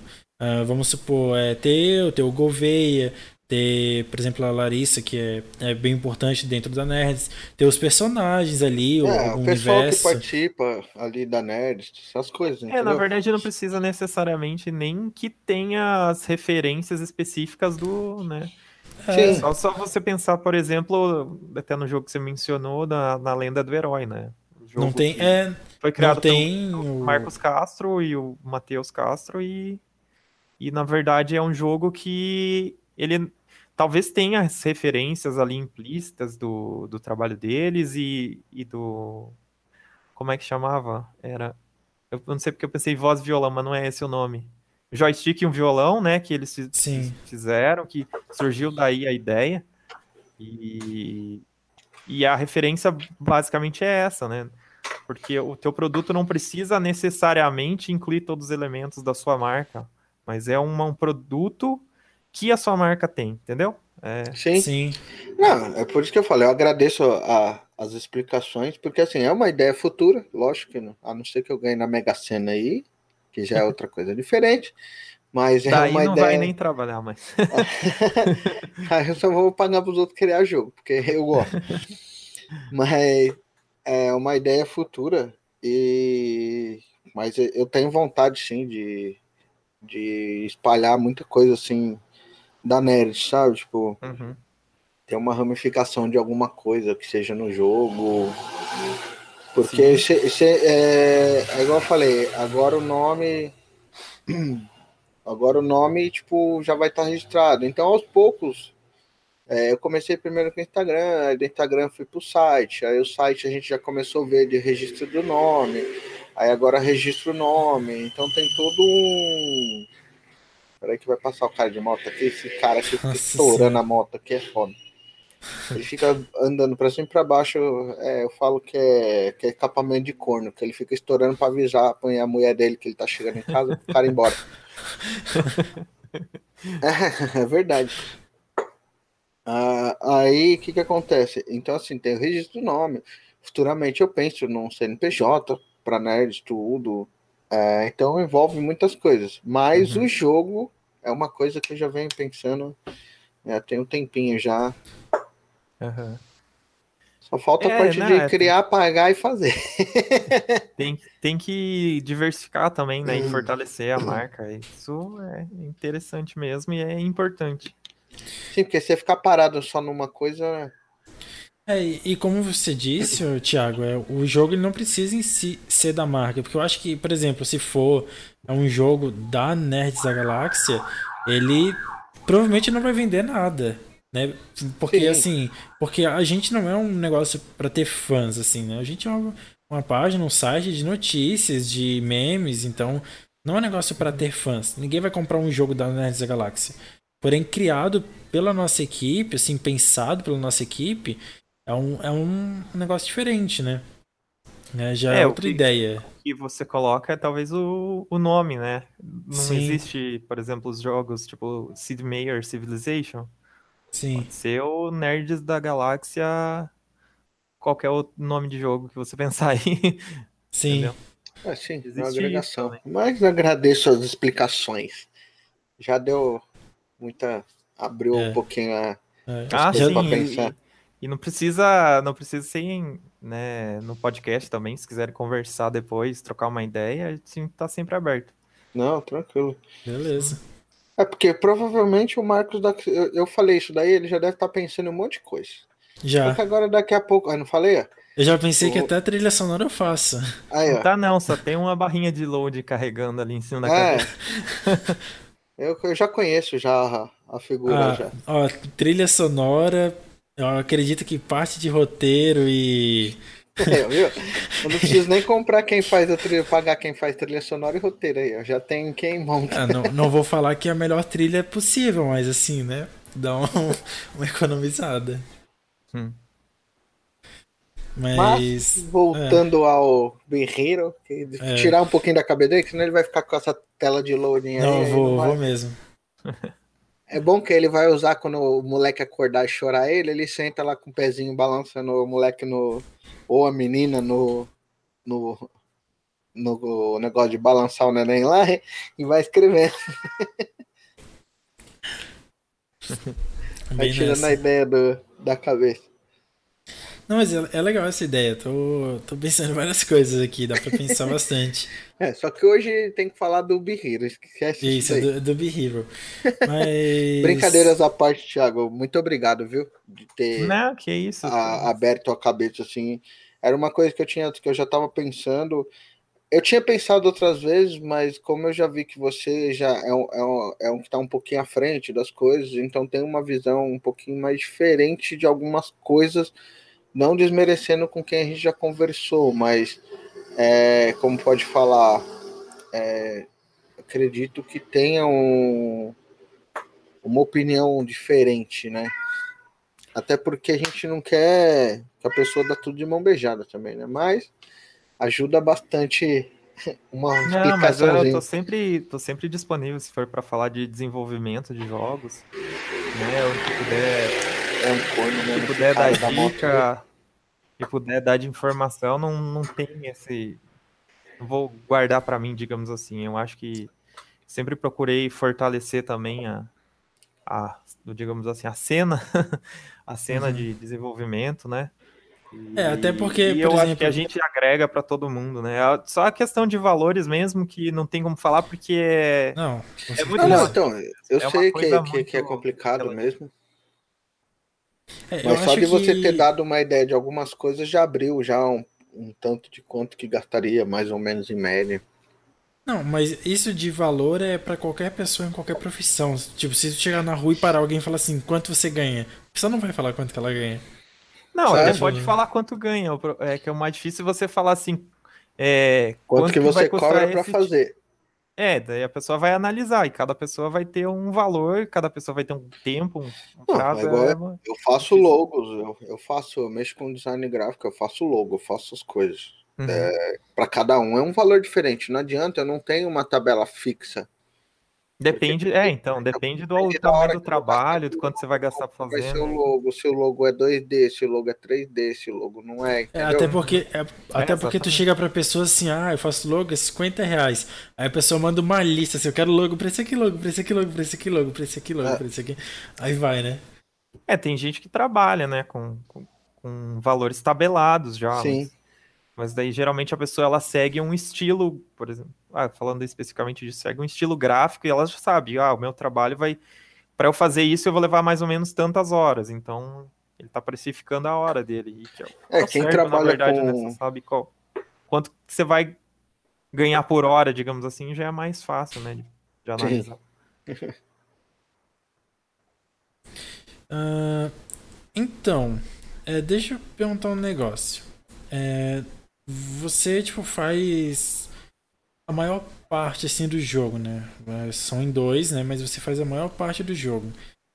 Eu vou começar a fazer essa pergunta para todo mundo, porque depois do que o Miguel, que desenvolve o Sophie, falou, eu fiquei muito curioso. Você estudou o que para fazer o, o, jogo? Você fez faculdade, fez algum curso, do que? Tá, eu sou, na verdade, provavelmente mais fora da oh. fora da curva. Tá vendo? Eu na verdade, eu na verdade eu sou advogado, eu advoguei por sete anos. E e eu cheguei até a dar aula de, de processo do trabalho, um cursinho para OAB e tudo mais. E... Nossa, tá ali com o Miguel, então, porque o Miguel ele faz física, cara. É, mas ainda tá mais próximo, né? Física então, que ele ainda tá ali, né? tipo, física ainda dependendo do júri, tem alguma coisa aqui, mas é advogado, cara. Então, mas daí não tava muito feliz com a profissão. Eu sempre. Não no sentido financeiro, no sentido de estresse e tudo mais, não, Sim, tava, não tava ah, me sentindo feliz que... e acabei. Se eu, se eu fosse você, eu aproveitava que você fez advocacia e pensava num, num jogo disso aí já, futuramente. Tipo o Ace Attorney, assim? É, tipo. Ó, oh, Karma City Police aqui, ó, vindo na minha cabeça. Por exemplo, o Karma City Police, você é o policial lá, você fica atendendo as ocorrências e tudo mais. Você mandar, eu quero um policial, um carro e dois policiais. Podia ser um negócio de advogado aí, um. Né, já que você sabe pois as é, leis, as regras. Se...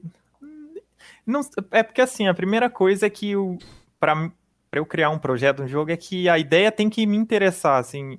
Uhum. E o trabalho de o trabalho jurídico ele é muito burocrático, é basicamente você escrever e mexer com papel, sabe? Eu não, Sim, eu não consigo mas assim.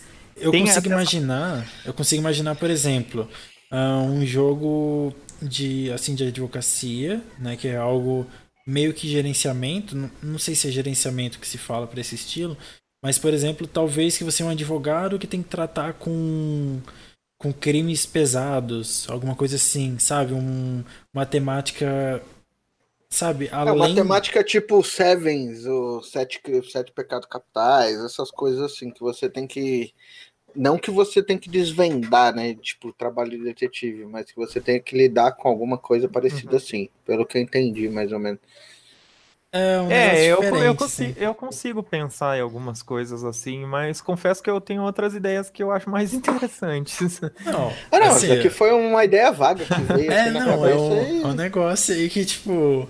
Por exemplo, o Miguel lá pode fazer um jogo que o personagem é um físico, sabe? Não dá nada, ah, pode fazer. Entendeu? Tipo, porque dá, dá pra pegar e, por exemplo, ó, vamos supor, você contratou um músico para fazer a trilha.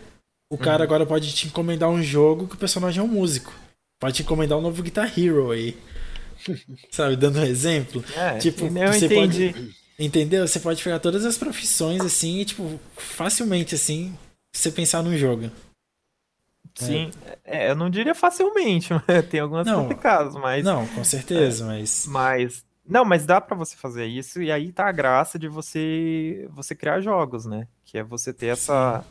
Né? E você trabalhar, não trabalhar para os outros, né? Trabalhar numa, numa multinacional que faz um AAA, porque você tem, você como indie, você tem a tua independência para você extrapolar a criatividade e, né, e chegar com ideias que talvez sejam inovadoras, talvez não, mas você ter essa liberdade criativa, né? Sim. É, até porque, por exemplo, é, é, não é tipo, tão fácil, porque ó, eu posso falar aqui, Ó, você é advogado, você poderia fazer um jogo de advocacia. Aí você pensa, poxa, mas não tem graça. Ah, mas e se, por exemplo, a história, o advogado fosse, na verdade, um criminoso disfarçado? Aí, ó, mais interessante. Mas como que vai funcionar? Aí você pensa no roteiro, aí você para. Como é que eu vou fazer essa história funcionar? Sabe, você, você tem a base, mas não dá pra. Você não consegue pensar facilmente assim, sabe? Mas dá para dar uma viajada. Eu acho que o legal dos jogos é isso, que você consegue dar uma, uma viajada assim para né, para procurar histórias. Sim, sim, sim. Eu acho que é, isso é, não é só no sentido de roteiro, mas no sentido mecânica também, né? sim, vai... você pode viajar muito nos jogos. Aliás, como é que você pensou nessa história aí do Be Hero? É uma história é, bem diferente. É, então, é, na verdade, assim, já já estava pensando mais ou menos no, no jogo, eu já tinha essa concepção de ideia, mais ou menos, e com relação a, ao background da história, né, o plan, plano de fundo, é, foi uma história que aconteceu de verdade, assim, que eu me inspirei, porque eu estava jogando um, um MMORPG e eu me perdi e não conseguia achar como é que chegava na raid, e quando eu cheguei lá, o pessoal já tinha entrado na sala do boss. Daí eu fiquei para trás e não fiquei, não peguei nada. Daí eu pensei na, na mesma história e, Claro, a gente adaptou, fez uma forma mais, mais lúdica ali, Sim. né, do, do personagem que ele quer ser o herói, mas ele foi na primeira aventura e já chegou atrasado e a coisa já tinha acontecido, né? E o que, que ele ia fazer agora? no meu caso, na verdade, eu fui fazer outras coisas dentro do jogo lá e fiquei, como disse, chupando o dedo, mas. Mas de certa ali, forma, é parecido também. Virou na ideia. De certa forma, é parecido, porque você chega na batalha, tá atrasado, você vai fazer outras coisas. Você vai consertar a vila, a taverna. De certa forma, obviamente, tipo, é, não é o mesmo caso, né? Que no MMO é diferente. É uma foi uma adaptação mesmo. Mas uhum. você pode pensar por esse lado também, né? Porque o, o herói chega lá e, poxa, então fazer outra coisa aqui, né? Vou embora. Mas ele vê é, que com a diferença que no MMO eu não tinha vendido todas as minhas coisas para ir numa, numa aventura, né? E o nosso personagem ele vendeu tudo que ele tinha para conseguir chegar lá e chegou lá porque pensou que ia receber, né, os espólios da vitória. E, e aí para quem já jogou os RPGs mais clássicos é abrir o baú do chefão e, e pegar, né, ouro, é item, uhum. é tudo, e ele chegou lá e não tinha mais nada disso para ele. Então, ele tem que se virar com o que ele tem para ele para ele seguir em frente. Uhum. Você pode dizer se o jogo tem tem boss? Tipo, é, na história, ele tem alguns boss assim para você matar? Nessa versão ainda não, mas tá no nosso ter. planejamento. Ok. Uhum. É porque eu acredito que um boss final provavelmente tem, ou pelo menos um objetivo bem bacana, assim, mas é, eu acho que esse é um jogo que tem pelo menos uma narrativa típica de enfrentar bosses, assim, sabe? Sim, então, que... essa é uma das primeiras coisas que a gente quer trabalhar, é expandir essa parte de, de combate, aumentar o número de mobs, ele tá um pouco restrito ainda, a gente preferiu focar mais nessa parte de fazenda e tal, por enquanto. E a gente tem quatro, vai ter pelo menos quatro instâncias semi-procedurais no jogo. Você tem acesso a duas, só que até um certo nível delas, né? Na versão final elas vão bem mais para frente. Por exemplo, a mina vai até o Aí, agora eu esqueci se é até o 20 ou até o 25. E, e você vai, vai ter esses tipos de luta um pouco mais, mais épicas, digamos assim.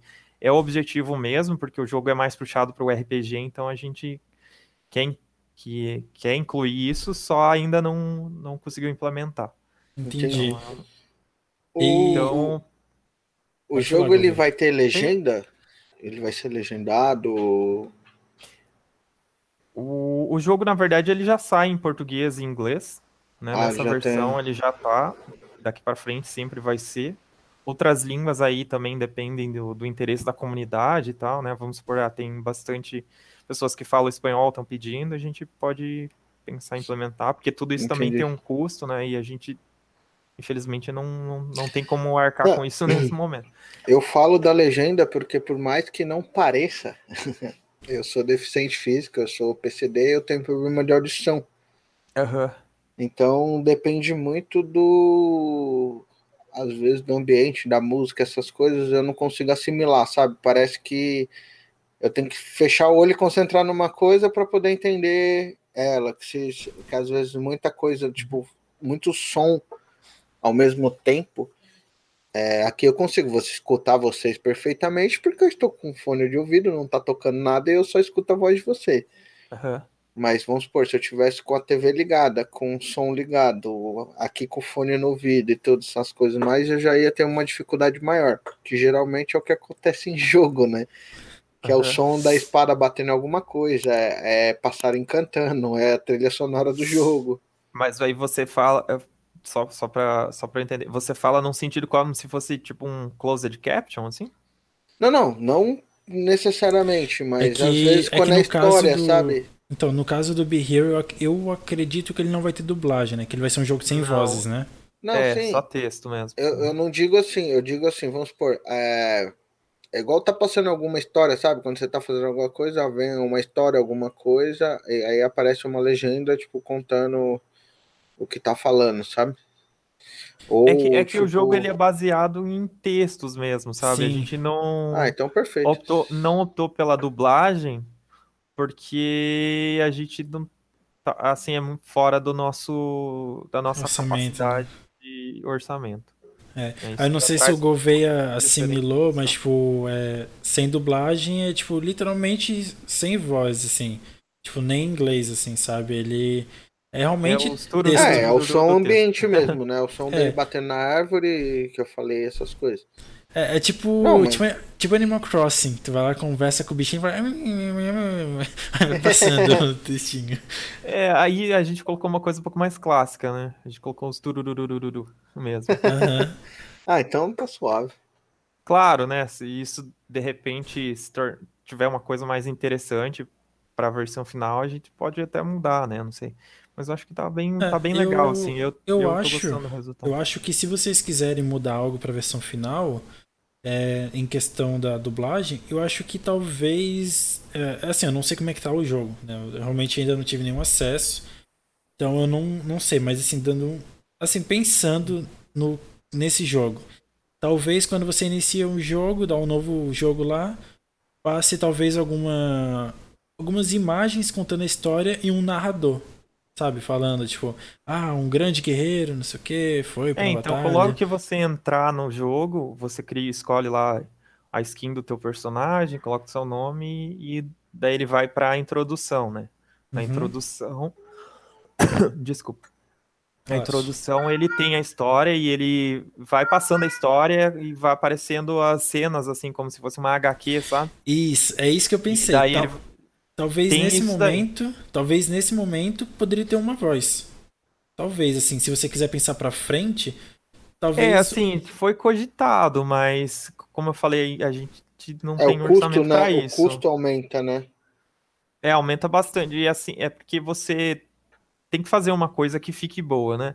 Principalmente uhum. quando você entra com dublagem, o pessoal acaba sendo muito muito crítico, assim, ah, não gostei desse, gosto desse fulano, se ele dublar esse jogo, vou achar ruim, sabe? Uhum. Ou ah, se contratar alguém que é estritamente profissional da, da dublagem, o custo envolvido ele não é não é baixo, sabe?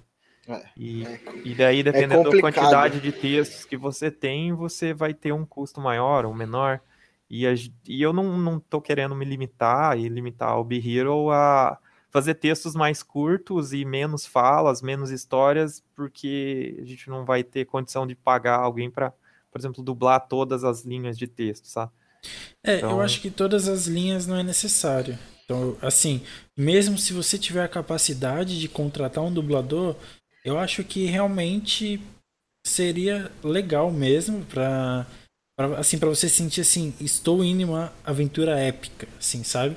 Na introdução mesmo. Tipo, HQzinho ali com o narrador falando.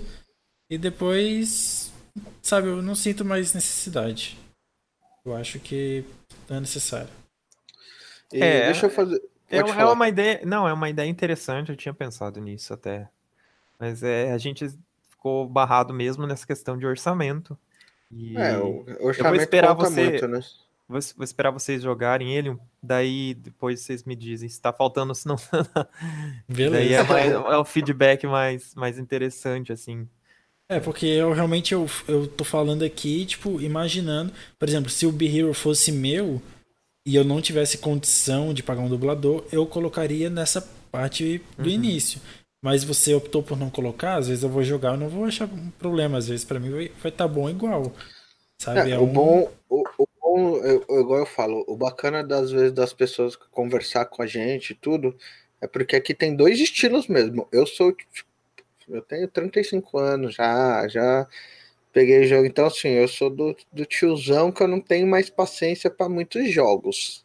Eu gosto de jogar. Ai, o Marcos, não. O Marcos é daquela geração que veio do PlayStation que quer platinar tudo. É, pior que eu comecei no Super Nintendo, hein? É, então. Mas é assim, ele que não, platinar é, tudo. É, eu vim da geração do PlayStation, mas eu estava no Sim. Super Nintendo. Uhum. Aí ele quer platinar tudo, então é bacana, porque tem duas visões aqui, né? A minha uhum. visão vai ser, tipo, quando eu jogar, vai ser totalmente diferente da visão dele. Tipo, tanto que os, os reviews que quem faz é ele, né? Mas quando eu jogo algum jogo, eu sempre falo para ele, falo, puta, ah, você viu isso? Não, não vi, eu passei direto. é assim. Ah, então. E quero ver quando vocês jogarem, então, se vão ver os, os easter eggs do. É. Vamos ver então. eu, então, easter eggs eu até tipo, consigo achar, assim, dependendo de, do que eu vou fazer. Mas o Mark consegue muito mais que eu também. Cara, o único jogo que eu falo assim, que eu cheguei para platinar, eu só não platinei porque eu não tenho saco para jogar online, foi o The Last of Us. Uhum. The Last of Us. Nossa, mas o... Então, o The o Last primeiro, of né? Us. Isso, o primeiro. O The Last of Us, cara, eu joguei muito, muito. Procurei todos os itens, eu só não platinei ele porque realmente eu não joguei ele online. Assim, e nem joga porque é muito bom, mas para platinar, o online dele é muito demorado. É, então. É mais de 100 é, horas, eu acho que só no online. Nossa. Tá maluco. É, bastante tempo. É. Você tem que fazer literalmente tudo lá no. E deixa eu fazer outra pergunta aqui de curiosidade. O, o personagem, é, ele tem nome? o nome que você der para o teu personagem. É o que, então eu crio da minha forma que eu quiser. Se eu quiser lá tem as opções, então o nome dele vai ser o que eu, o que eu criar lá. Isso. Uh -huh. Beleza, respondi. E ele fica bêbado? Não. Porque... Ah, porra, tem cerveja no jogo, ele não toma uma piritinha, não? Não, mas é que isso daí, assim, é, é classificação indicativa, né? Não, eu sei, eu tô enchendo o saco. É porque é e, é engraçado. Inclusive, a gente tem pretensão não sei se vai ser possível ou não, mas a gente tem pretensão de ir pro Switch, então a gente prefiro fazer uma coisa que fique implícita, mas mais família, Sim. assim mesmo. E. Então, eu, eu ia perguntar isso depois. É... Não que não seja possível a gente fazer um algo especial, assim, tipo uma DLC que é uma zoeira mesmo. ou não. Mas daí, isso daí como seria uma coisa extra, teria que ser lá no final, quando a gente tá com. Sim. Até porque bebida vai para mais 18, né? Ou mais 21, depende. Porque nos Estados Unidos é mais 21 bebida, né? Aqui é mais 18, né? Para classificação indicativa, é. eu não sei exatamente. Eu, eu, acho que na classificação indicativa, é, nesse caso, acho que ela não deve pesar tanto. Por ser um, um extra, né? Eu acho que por ser um extra do não, jogo. Eu falo assim, na questão de se tivesse bebida mesmo, se ele ficasse bebaço no, no jogo. Então, Aí seria é, para mais 18, né? Eu, eu não sei exatamente qual é a regra disso, porque existe aqui no Brasil uma. Como é que chama? Acho que é a autoclassificação, que você coloca assim: teu jogo tem isso, tem isso, tem aquilo, tem aquilo, e daí ele já dá a classificação. Então não sei que faixa que ficaria se colocasse, só se eu, é, porque se você for levar em consideração e daí visse qual que ia ser. Sim, porque se for levar em consideração, na TV passa aí comercial da cerveja que se você beber uma cervejinha na praia, você vai ficar bronzeadão, vai ficar forte, vai ficar bonito. Em algum ponto, é. realmente, depois que você bebe uma cerveja, a pessoa fica bonita, mas. É, mas acho que você tá vendo, não você, né? Então. é isso que eu ia falar, mas é as que você tá vendo. É, então. Mas daí foi essa opção do. É uma opção de design mesmo para a gente poder entrar nessa classificação. Na verdade, é, ele na, nessa um classificação maior, ele né? pegou classificação livre, na verdade, só por violência fantasiosa. Então não. Ah, esse é bacana. Você pegou uma, uma classificação muito boa, que abrange muita. Abrange todo mundo, né? Classificação livre.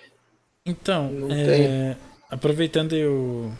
a classificação, ele vai lançar para Switch posteriormente, mas tipo, vocês pretendem ou vocês têm meio que confirmado isso? Vocês já tem um dev kit? Hum, como não, é? é? a gente tá nos, nas no, na nossa ideia, tá nos nossos planos, mas a gente tem que ver a viabilidade ainda e tal. E isso vai ser analisado definitivamente quando a gente tiver para terminar o acesso antecipado.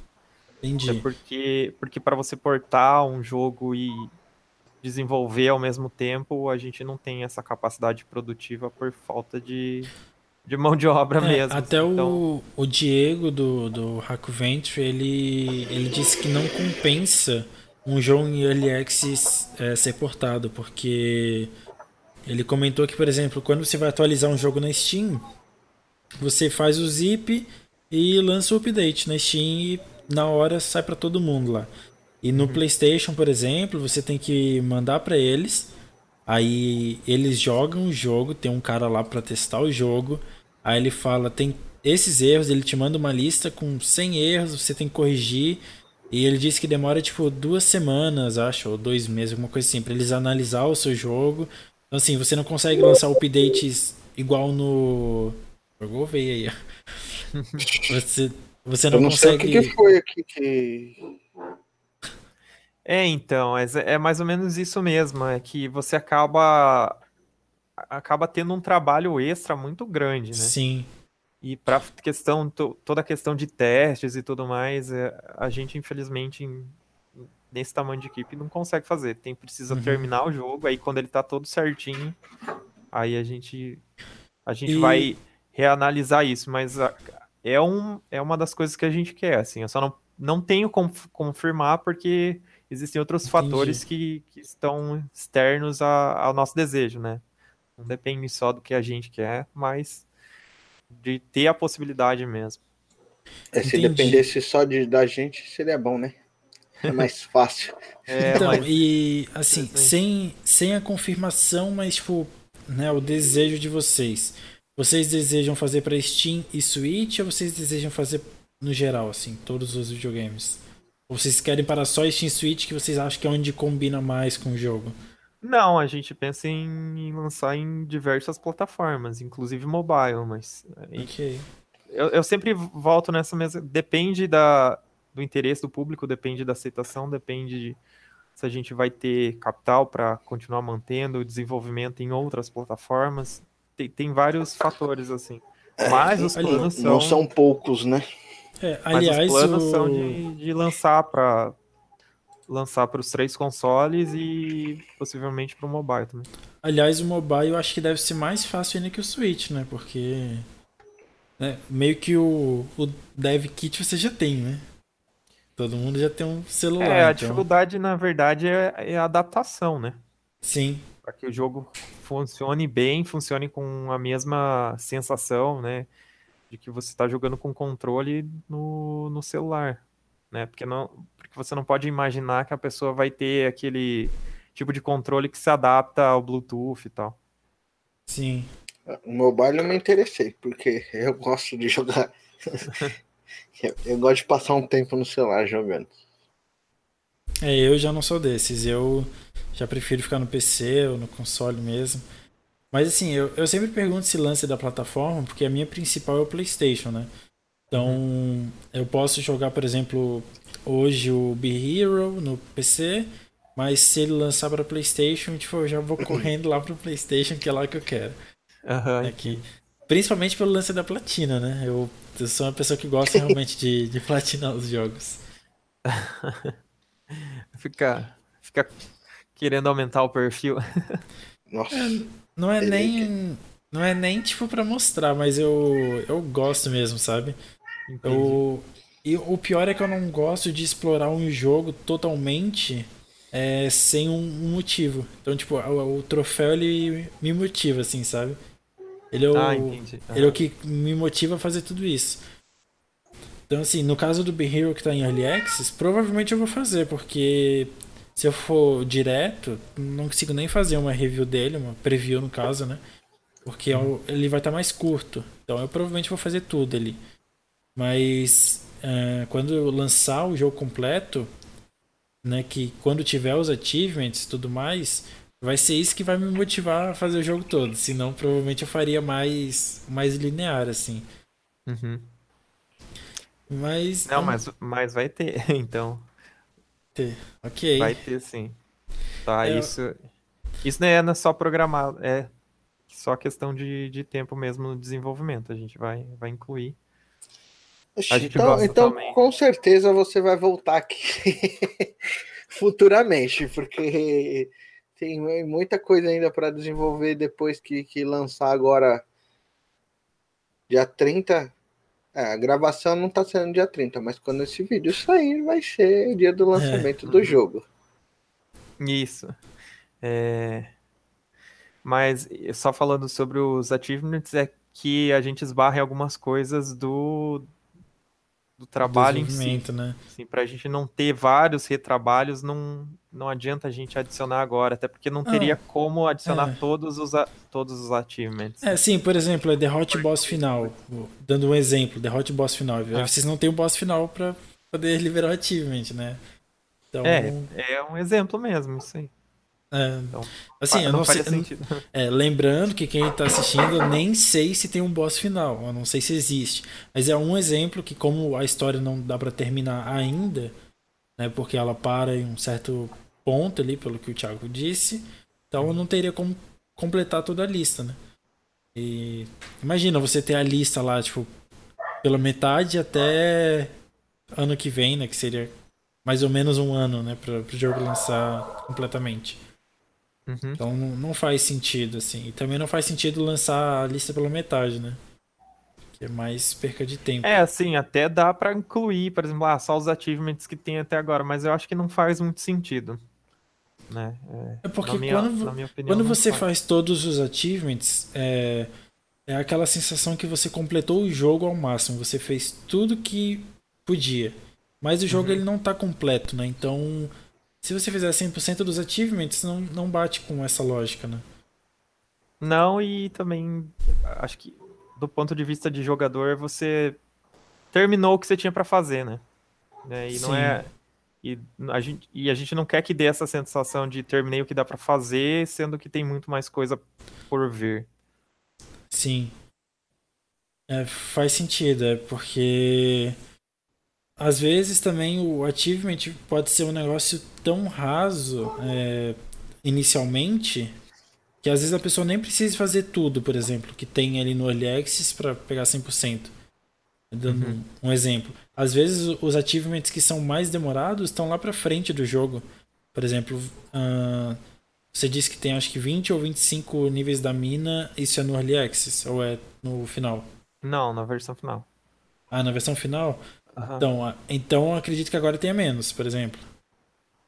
Tem menos, aham. Uhum. Então, aí vamos supor que tenha um achievement alcance o nível final da mina. Então você vai acabar alcançando o nível final, né? Que não vai ser o nível final. Então não. É, até confunde a pessoa. Nesse é, exatamente. caso, nesse exemplo que você deu. É. Porque, tipo, você vai alcançar o nível final, mas não leve... é o nível final. É. Então, Aquela... realmente, não, não vale a pena ter achievements nesse momento. É, assim, eu particularmente, do ponto de vista tanto do design mesmo, como do ponto de vista de jogador, também acho que não. Né, mas eu tenho certeza que para algumas pessoas isso vai, vai fazer falta, assim. Mas vai, provavelmente já vai. Pra quem tá, tá ouvindo, vou refrisar que vai ter, só não foi incluído ainda. Sim. É, a pessoa chega lá, parabéns, você chegou até o primeiro final. Agora você vai voltar até o começo para fazer o segundo final. Ó, oh, mas até que aí já era uma ideia interessante daí. Porque é um jogo que tem um final, mas o final não é o final. Você tem o é, final é, então. do final e o final do começo. Você e... vai voltar para fazer o verdadeiro final. É, e eu, eu tinha perguntado isso no Twitter, eu não sei se foi na DM, faz um tempinho já. Que eu cheguei a perguntar se o jogo teria um endgame. Tipo assim, a gente termina o jogo, se a gente ia poder continuar a jogar.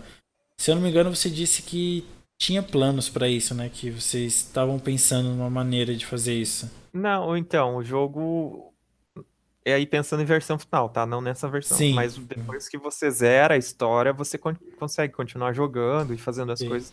Até porque você não precisa fazer tudo, por exemplo, você não precisa reparar a cidade inteira para você chegar no final do jogo e completar o final. Mas é. vamos, dizer, vamos supor, fechei a história, quero voltar lá e quero ver como é que fica essa cidade depois de reparar tudo. Posso uhum. continuar e tal. E, e não é um new game tudo... mais, é uma continuação mesmo. Sim, e se eu já reparei tudo e terminei a história, o que que acontece? Eu tenho algo para fazer? Se eu já reparei toda a cidade, Fiz as quests. Você vai poder ficar fazendo as quests aleatórias. Ah, então tem, ter... tem quests procedurais então no jogo. E vai hum. vindo umas quests. Não, vai, vai ter, não tem ainda, mas não. vai ter. Sim, é, a gente. No caso, vamos falar aqui de versão final, daqui a um tá. ano. Então, vai ter as quests procedurais, que você pode ficar infinitamente ali fazendo as quests. Tem, as, tem essas quests, você tem um sistema de coleção também que vai vir. Que é... E agora você falou no esquema que do, você... no esquema do Stardew Valley. De pegar peixe é, e é, essas coisas. É mais ou menos dessa forma. Que você que... vai juntando para você tipo ter um de cada item e tal. É, uhum. Isso é uma, uma outra coisa que você vai poder fazer. É, você tem juntar o dinheiro para comprar coisas, né? Por exemplo, comprar skin dentro do jogo, na loja de roupas. Deixa eu, deixa eu pensar o que mais que você poderia fazer. Você tem, se você quiser ficar brincando de fazendinha, você pode também infinitamente. Se você quiser uhum. ficar lutando contra os monstros e, e, tal, também.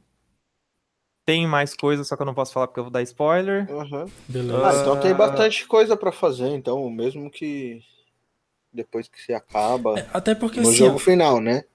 Isso, no jogo final. É que final. assim, o, o, nosso objetivo é que tem esse fator playground, mas nosso objetivo não é também. É narrativa, de... né?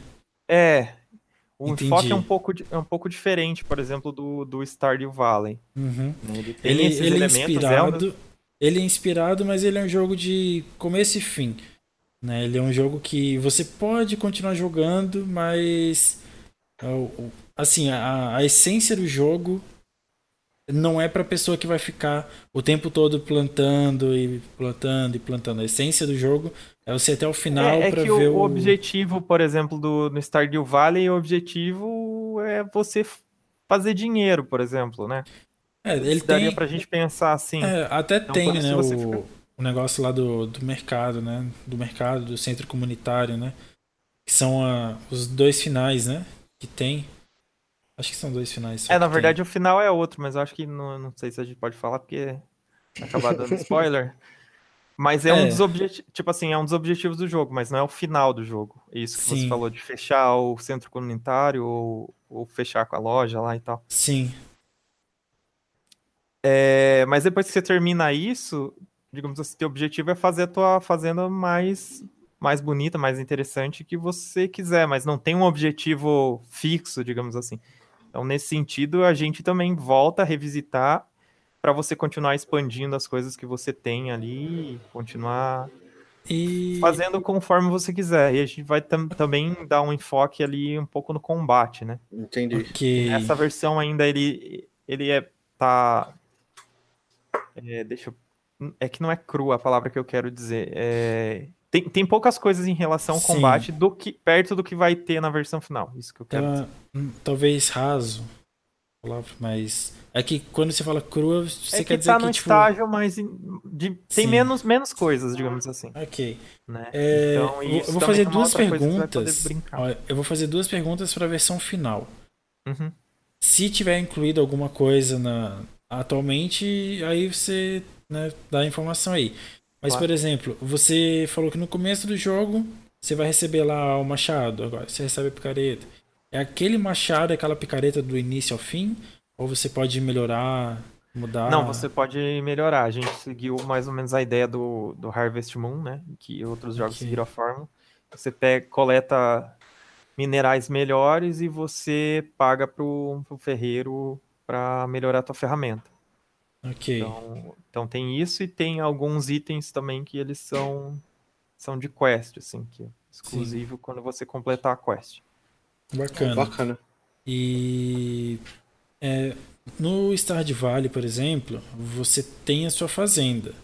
É, tem uma área inteira que é a sua fazenda. Você tem a sua casa, que você pode expandir, uhum. colocar suas coisas lá dentro, colocar baú, guardar as coisas e a sua fazenda. Uhum. No Be Hero você também tem tipo, a sua casa com a sua fazenda? Ou a fazenda é algo talvez da taverna? Você mora dentro da taverna? Como que é? Pode ser para tá, deixa eu tentar final... explicar isso sem, sem dar muito, muito, muito spoiler, spoiler, porque como você não jogou nada ainda, apesar de ser coisa do começo, eu, eu acho interessante você pegar sem, Sim. sem ter. Então, o, o que eu quero dizer. Mas assim, basicamente ó, é assim: ó, você fica na taverna, Ok. Digamos, de, de favor. Você fica de favor na taverna, porque você não uhum. tinha nem onde ficar. Você tá numa ilha super longe de onde você tava, sem recurso, sem nada, e acaba que o velho, o dono da taverna, ele topa que você fique lá e ele pede para você vender as coisas só para ele. né? As coisas que você que você tiver, porque ele fala que tá velho e ele não consegue mais mais pegar as coisas, não consegue mais pegar material, e isso é um dos motivos pelo qual que a taverna tá tudo zoada, né? Uhum. E, tá. e, então... e a fazenda fica tipo nos fundos da, da taverna. Ok, é, é isso que eu, que eu queria saber. Então, a sua. Então você vai morar de favor na taverna e você uhum. vai cuidar da, da fazenda da taverna. Isso. É, aí a gente fez Entendi. um pouco diferente do que é no Stardew Valley e no Harvest Moon, que lá você vai, você tem os, os quadradinhos e você vai abrindo, né? Uhum. Ali a uhum. gente fez de uma forma diferente. Você tem, é, digamos, um pedaço de terra, daí conforme você vai dando os upgrades na, na taverna, você vai comprando mais pedaços de terra e você vai comprando as melhorias da taverna e tal. Se ah, eu não estiver falando errado, tem 27 melhorias, assim, e pedaços de terra você tem 12, se eu não me engano. Ok, não, bastante liberando. coisa então. É, então, o, o que eu queria saber é realmente isso, assim, é, não precisa nem mais dar explicações para não pegar spoilers e tudo mais, mas é, eu realmente queria saber esse quesito, porque no Stardew Valley a gente pode melhorar a nossa casa, então uhum. então no Be a gente pode melhorar a taverna, então, tipo, é, são coisas parecidas, assim. Deve ser é, diferente, mas é, vamos. É, é, mais ou menos. Assim, mais ou menos. o Stardew, o Stardew ele dá um pouco, talvez um pouco mais de liberdade para você definir, ah, quero por isso aqui, sei lá. Ok. Nosso é um pouco mais. É, um é tipo assim, nível 1, nível 2, nível 3, dando um exemplo. No Be Hero é tipo, ah, a taverna tá nível 1, agora vai pro nível 2, então ela vai mudar isso aqui. Ela mais ou tem, menos assim? Tem a versão quebrada e tem mais três três, ver... Entendi. três, três, três então, níveis, digamos é. assim. Aí você pode, por exemplo, expandir a cozinha para ter novas, novas estações de trabalho, que nessa versão já vem quatro, né? Que as, são as iniciais. Aí você vai poder adicionar mais mesa, vai poder reparar as paredes que estão quebradas, vai poder reparar o lado de fora, expandir. É, e, e, tudo isso faz, por exemplo, atrair mais clientes para a taverna, para você melhorando Entendi. a reputação dela e liberando mais coisa. É todo um ciclo, assim, tipo, você uhum. melhora, daí atrai mais gente, que traz mais reputação e, e, e, ah, vai bacana, indo. Assim. Bacana, ele. Por mais que ele bebe da, da fonte ele do Harvest Moon, do Stardew Valley, ele é bem original. Ele pega assim um, tem umas ideias diferentes. Então eu, eu curti, eu gostei dessa maneira. É que eu queria realmente saber se ele era assim parecido nesse quesito, sabe? Se a gente podia realmente expandir a fazenda, se a gente podia. É, porque às vezes poderia ser só uma áreazinha pequena, sabe, de fazenda. Eu acredito uhum. que seria um negócio meio limitado, assim, tipo, até pro, pro fator replay, né? Que a gente não teria muitas coisas para fazer, ou muitas coisas para plantar. Que eu acredito que você pode plantar Assim, na mesma vibe de Stardew Valley, né? Você deve ter várias coisas diferentes para plantar e vender.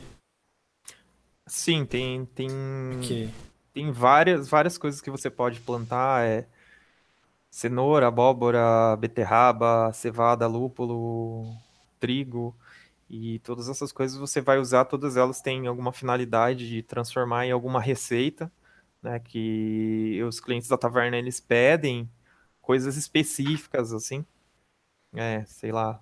Ah, quero uma cerveja de trigo. Daí você tem que ter o trigo e o lúpulo lá para fazer essa cerveja dele. Né, para poder entregar o produto que ele quer, aumentar a reputação. É, e, e, a parte da fazenda, igual eu falei, tem 12, 12 pedaços, em cada um desses pedaços tem 12, 12 espacinhos para plantar, digamos assim. Uhum. Então aí você vai plantar do jeito que você quiser, e daí vai regar o que você quiser ou não regar, e, enfim. É, a gente, no, quando no endgame, que ainda não, tá, não vai estar tá liberado ainda essa versão, você vai poder. Você vai poder construir uma uma roda d'água para fazer irrigação, por exemplo. Tem ah, bacana. Assim. Então vai ter um, umas evoluções aí das coisas. E tem um que, querendo ou não, tem uma certa liberdade também, né? Você falou, planta o que quer, rega o que quer. É, então, é assim, que nem eu falei, no para quem tá vindo do Stardew Valley, ele dá um pouco mais de liberdade que o nosso jogo. que é no sentido de, ah, vou botar um baú aqui, vou botar essa planta aqui, eu vou, vou capinar aqui, mas aqui não vou. A gente, a gente pensou um jogo de uma forma diferente. Como o nosso enfoque é na história, na, né, na aventura, mais do que na fazenda em si, é, a gente optou por deixar as coisas mais, entre aspas, mais fixas, né? Mas você tenha, continua tendo a liberdade de definir, ah, vou, vou fazer isso primeiro, vou fazer isso depois, então... É, eu, eu fiz essas perguntas porque, assim, o, é, quando a pessoa pega, assim, por inspiração Stardew Valley, é, geralmente as ideias são bem parecidas. Né? Então eu, eu queria saber o, o que, que você manteve, o que, que você não manteve, o que, que você mudou. E parece que o Be Hero ele é bem mais original do que acaba aparentando, assim. Né? Porque ele. É quando a gente vê o trailer, por exemplo, você lembra muito de Stardew Valley. Isso porque ele está em Early Access, né? Então a gente não tem muitas cenas de história, essas coisas assim, né? Muitas coisas da, do principal. Então a gente acaba lembrando muito de Stardew Valley. Mas a gente vê que ele é, assim, ouvindo mesmo, fazendo as perguntas, ele é bem original. Então eu acho que ele lembra Stardew Valley, mas se a pessoa, por exemplo, ah, cansei de Stardew Valley, vou procurar outro jogo parecido, talvez não seja exatamente o que a pessoa está procurando. Né? Ela, ela vai se divertir igual, ela vai gostar provavelmente, mas não é um jogo que vai substituir o Stardew Valley, por exemplo. Ele tem suas diferenças. É, o enfoque é diferente mesmo. É. E até citando aqui um, um jogo que eu, que eu vi no Twitter, na Terça Indie até, só que ele tá. Eu acredito que ele tá bem no início. É o Starlight Express, acho que é esse o nome. Que ele é inspirado em Stardew Valley. Porém, em vez de você ter uma fazenda, você cuida de uma companhia espacial. Então. Ah, interessante. Então ele é, ele é bem parecido com Stardew Valley, só que ele é diferente a temática. Eu acho que, por exemplo, ele é mais Stardew Valley do que o Be Hero, sabe? O Be Hero ele é mais uma mais uma aventura mesmo. Sinto que é uma aventura. É, é, é um jogo mais de RPG, na verdade, né? Sim, é mais um RPG mesmo. Aham. Uhum. Tem... É, uma, é, como que nem eu falei no começo, é uma mistura de Harvest Moon com Zelda, digamos assim. É, é por exemplo. Então. é, por exemplo, o, é, eu não vou conseguir lembrar de um exemplo assim tão rápido. Mas vou pegar aqui, por exemplo, o Assassin's Creed Valhalla. É, você tem a aventura do seu personagem, mas você pode melhor, melhorar o seu assentamento. Você pode colocar, é, sei lá, um museu, você pode colocar um local para refeição, você pode ir melhorando, assim, sabe? É muito mais restrito que o Be Hero até. Mas assim, só dando um exemplo bem rápido, assim, que o foco do jogo é outra coisa, uhum. mas você tem um. Você pode fazer umas modificações ali, sabe? E tem outros jogos que são assim, alguns jogos até grandes. Por exemplo, é, é muito difícil de pensar. Talvez o Final Fantasy tenha um pouco disso, que você que o foco dele é na história, mas você pode personalizar algumas coisas. Não digo personalizar, mas assim, né? Eu, eu acho que deu para entender mais ou menos. Que não é cultivar, porque cultivar é mais a parte da fazenda mesmo. uhum. Mas é mais ou menos isso, assim. Porque é que assim, no Be Hero... Opa, desculpa, chutei minha câmera. é, é que assim, o Be Hero, ele... Não é como se, a, se essa parte de, de fazenda, essa parte de coleta e tal, ela fosse uma parte, uma parte separada, sabe?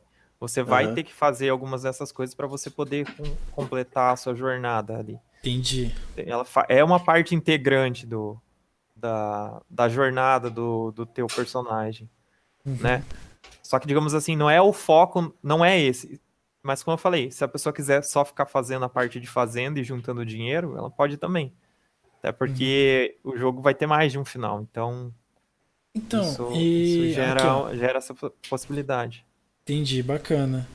Pra gente ir pro, pra reta final aqui então, né, que já deu ali o, o horário até que para não extrapolar eu que tu comentou, e até porque a gente já comentou bastante também, a gente já teve um papo legal, mas... É, eu acho que vai ser o maior episódio, né? Hum, tal, talvez, se não é o maior. É, eu acho um que vai ser maiores. o maior episódio. É, pensando numa pessoa que ela queira ficar mais na diversão, mais na plantação, na mineração, no, ali na, no combate. Os updates futuros do jogo, ou talvez a, a DLC que vocês pensam, caso o jogo é, né, se dê bem na Steam, ele vai ter algum foco mais específico para isso? Talvez não a DLC, mas os updates, assim, vai melhorar essa interação com quem gosta mais de ficar cultivando e minerando? Ou é mais ou menos a experiência que, claro, um pouco mais completa, porém é mais ou menos a experiência que já tem, assim, no jogo? Então, tem algumas coisas que a gente vai seguir obrigatoriamente no desenvolvimento, mas a gente vai analisar como que a comunidade está se comportando em relação aos aspectos do jogo. Uhum. Ele é um jogo que ele tem várias frentes, digamos assim, de, de possibilidades. É... Se a gente notar que a nossa comunidade tem a predileção pela parte de fazenda, por exemplo, a gente pode dar um enfoque maior nisso, né? Uhum. É...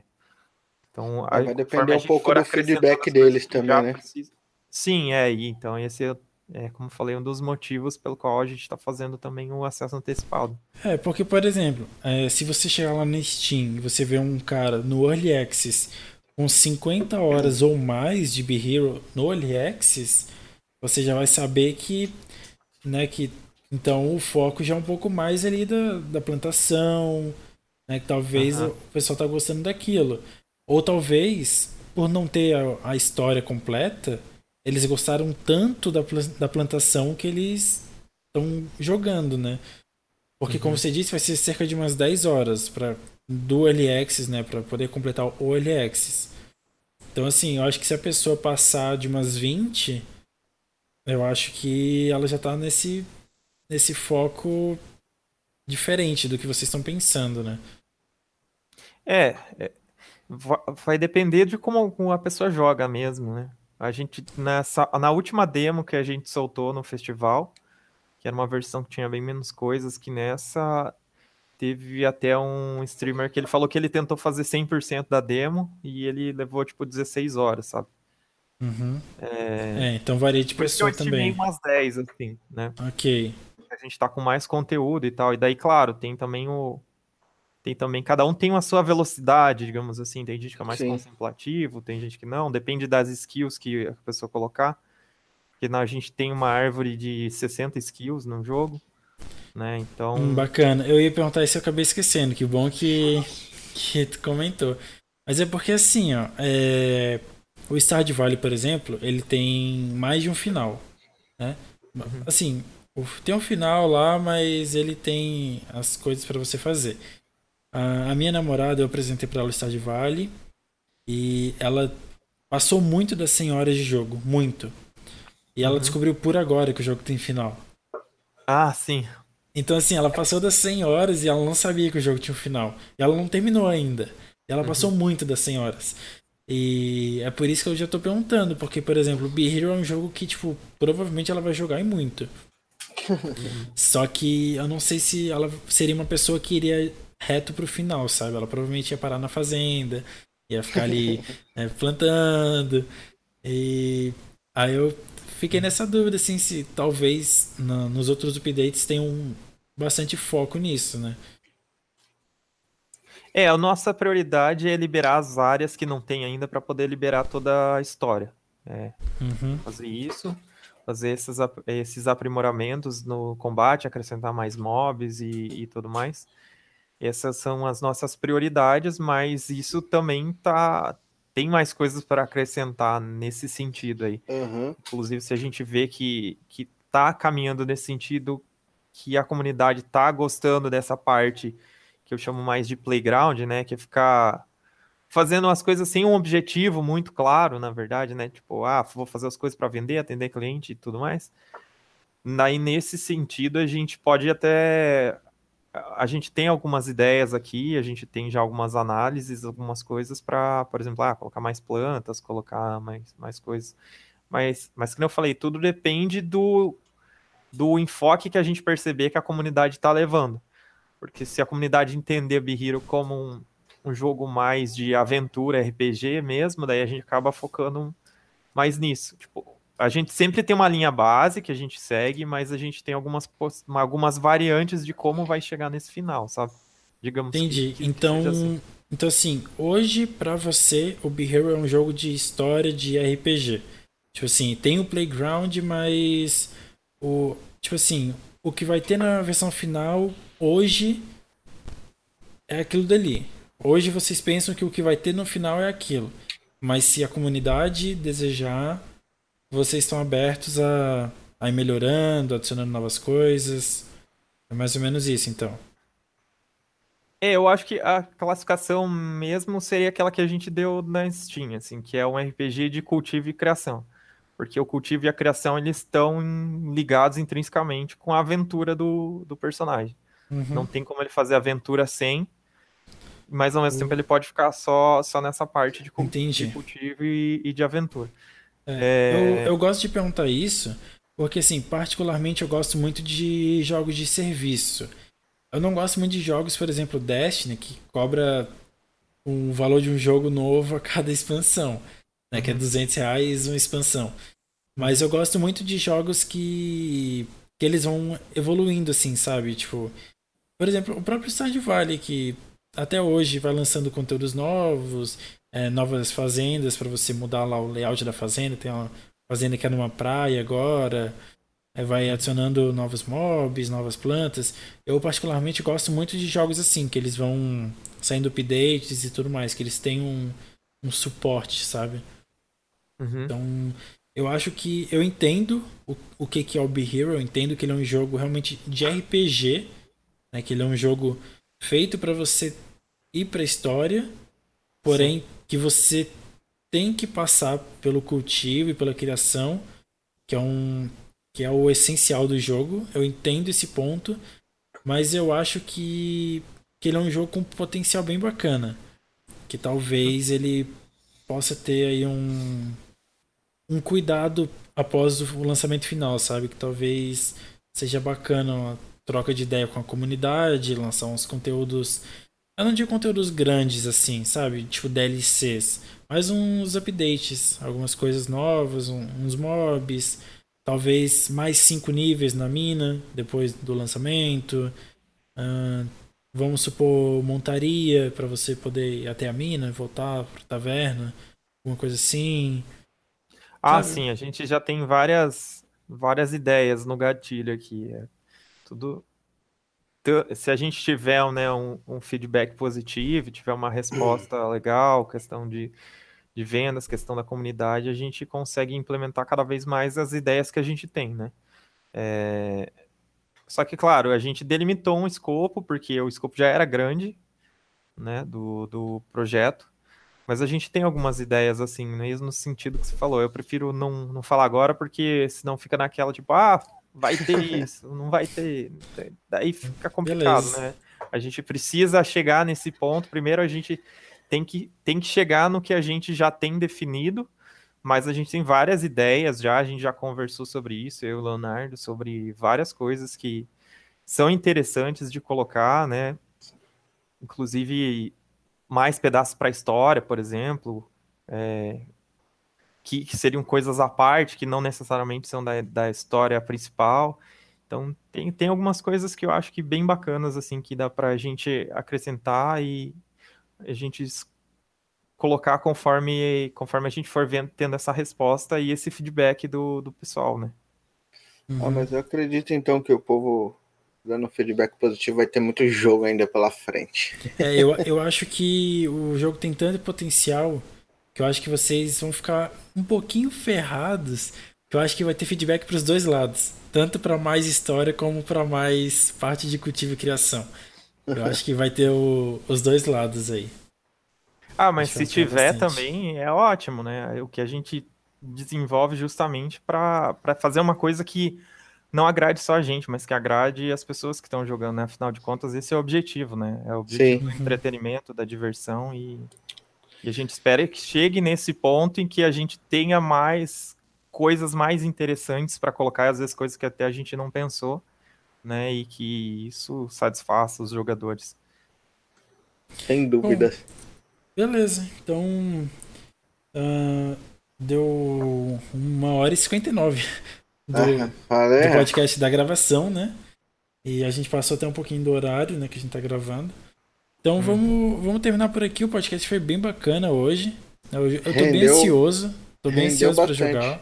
Rendeu, eu tô bem ansioso para jogar o, o Be Hero. Eu tô conseguindo ver ele assim com muito potencial pro, pros dois lados. Por isso que eu falei isso no final, sabe? Eu vejo ele com potencial tanto para a história, que é uma história que parece ser bem divertida, acho que dá para ir para vários caminhos nela, tanto no jogo base como em DLCs, caso vocês façam. E também na parte do cultivo e criação, que como vocês né, têm essa inspiração em Harvest Moon, Stardew Valley, eu acredito que vocês também consigam ampliar bastante isso para o outro estilo de jogador, né? Então acho que hum. é um jogo com bastante potencial mesmo, um jogo bem amplo. E a gente agradece aí por comparecer ao, ao NDG Podcast da Terça Indie, né? A gente não sabe nem direito como falar esse negócio aí. Que a gente, a gente não pode falar Terça Indie, mas diretamente, assim. Que não, né? Não sei se deu pra entender. É, porque a gente sempre deixa claro pro pessoal que escuta aí que coisa que a terça indie não é nossa. É, então... A gente só agregou a terça indie com os episódios do NDG Podcast, com as reviews no site lá, como terça indie no Instagram, no, no Instagram também que eu já postei, no Twitter, mas não somos nós os criadores, a gente só tá ajudando a hashtag evoluir é especial e crescer. Terça Indie.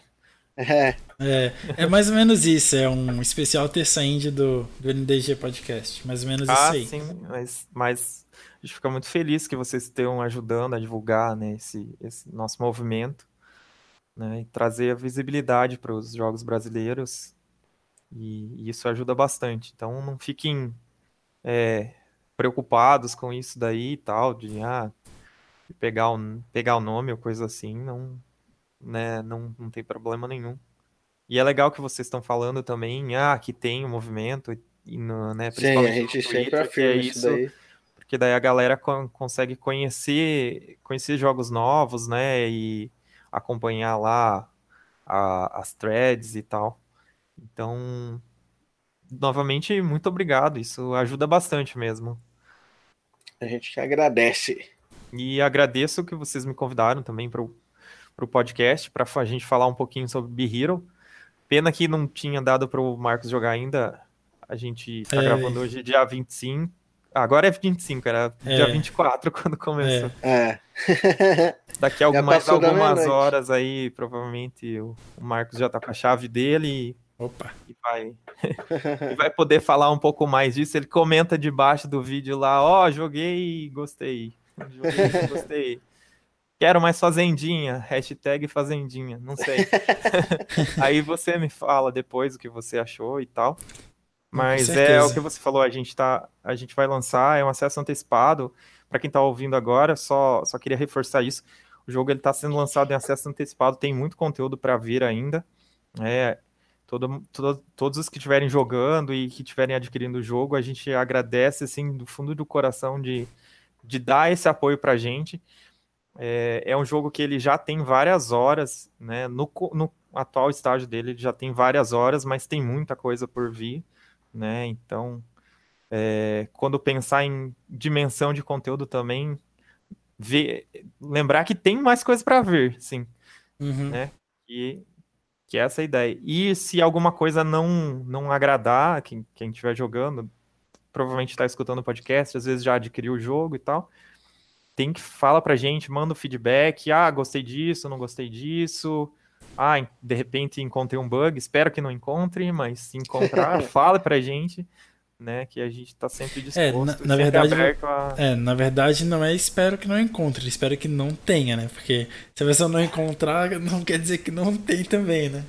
Ah, mas se nunca encontrar é porque não existiu, né? é, ninguém, nunca vamos saber. É... Não, eu digo no sentido de espero que não encontre, mas que não sim, tem nada. A gente sim, tentou sim. fazer tudo, né, com muito cuidado, mas invariavelmente não, é, assim, não existe jogo se... 100% livre de bugs, porque Sim. não tem como você prever 100% se, das se coisas. Se surgir algum glitch, você pode ter certeza que o glitch vai aparecer rapidinho. É.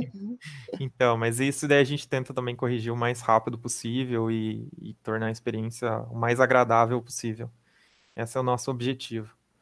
E vai estar disponível no, no lançamento do jogo. É porque eu não, eu não lembro como que funciona o Early Access. Mas pode lançar review na Steam lá? Tem a opção de para fazer análise em Early Access?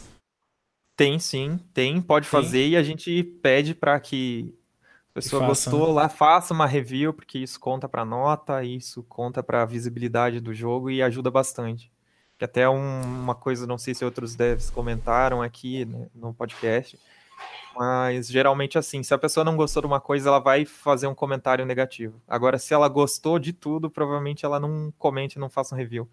Então, Sim, é, é verdade. E, e, daí isso acaba, acaba tornando a, a, assim, a visão que se tem né, do, do jogo enquanto se é bom, se é ruim, acaba ficando prejudicada. Então, se você gosta de um jogo, não falando só de Be Hero, mas de qualquer jogo que jogar, gostou do jogo, faça uma review positiva, que isso contribui demais com os, os desenvolvedores. Isso ajuda então, bastante. Ó, antes de terminar, só aproveitando essa, esse gancho, ó, quem tiver no YouTube, ó, coloquem na wishlist, hein? Isso tá é outra coisa aqui. que também é. ajuda bastante também, porque faz o algoritmo da Steam entender que tem gente interessada e quanto mais gente interessada ele mostra para mais gente, então a gente consegue chegar em mais lugares, né, e, e, e, alcançar as pessoas. E quanto mais pessoas a gente alcançar, mais conteúdo pode, possivelmente a gente pode trazer para o jogo, né, porque a gente tem Isso é tendo uma, uma, uma saúde financeira e uma tranquilidade, a gente consegue fazer mais coisas. Uh, então aqui para a gente terminar, qual vai ser o valor do jogo? Quem tá ouvindo o podcast, é, às vezes o não valor, olhou. Ele é, o valor ele é localizado, né? Então vai depender de país para país, não? Né? Mas aqui no Brasil a gente conseguiu um preço mais, mais bacana, ficou em R$ 32,99.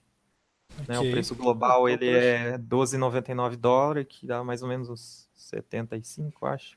Hoje não sei quanto está a cotação do dólar. Então a gente conseguiu é, trazer um preço regionalizado mais bem mais, bem mais em conta, assim, porque a gente quer mesmo que, que a comunidade brasileira jogue, que se divirta, participe e queremos que a comunidade, a nossa comunidade esteja com a gente também, né? A nossa comunidade uhum. local, digamos. Bom, então é isso. Novamente te agradecendo uh, por comparecer aqui o NDG Podcast, né, o nosso episódio sobre a Tessa Índia. Quem estiver assistindo, Coloquem o jogo na wishlist caso ainda não, não possam comprar ou caso queiram esperar a versão final. Então sigam o jogo, coloquem na wishlist. Embaixo do webcam do Thiago tem o, o Twitter né, do, da Mirabolis, ou do Mirabolis, eu não sei como é que é. E tem aí na descrição do episódio, então, tem a, a loja do, do jogo para comprar na Steam, né, o, o link do jogo. Tem o Twitter, no Spotify também tem aí as mesmas coisas. Então vão lá e apoiem o jogo. Seguir a Mirables no Twitter e tudo mais. E é isso, né? Obrigado por comparecer. Foi um papo bem bacana. Tô bem interessado no jogo, de verdade. Ele, né, ele eu gosto muito de RPG e eu gosto muito de jogo de cultivo, então pegou os dois lados. Uhum.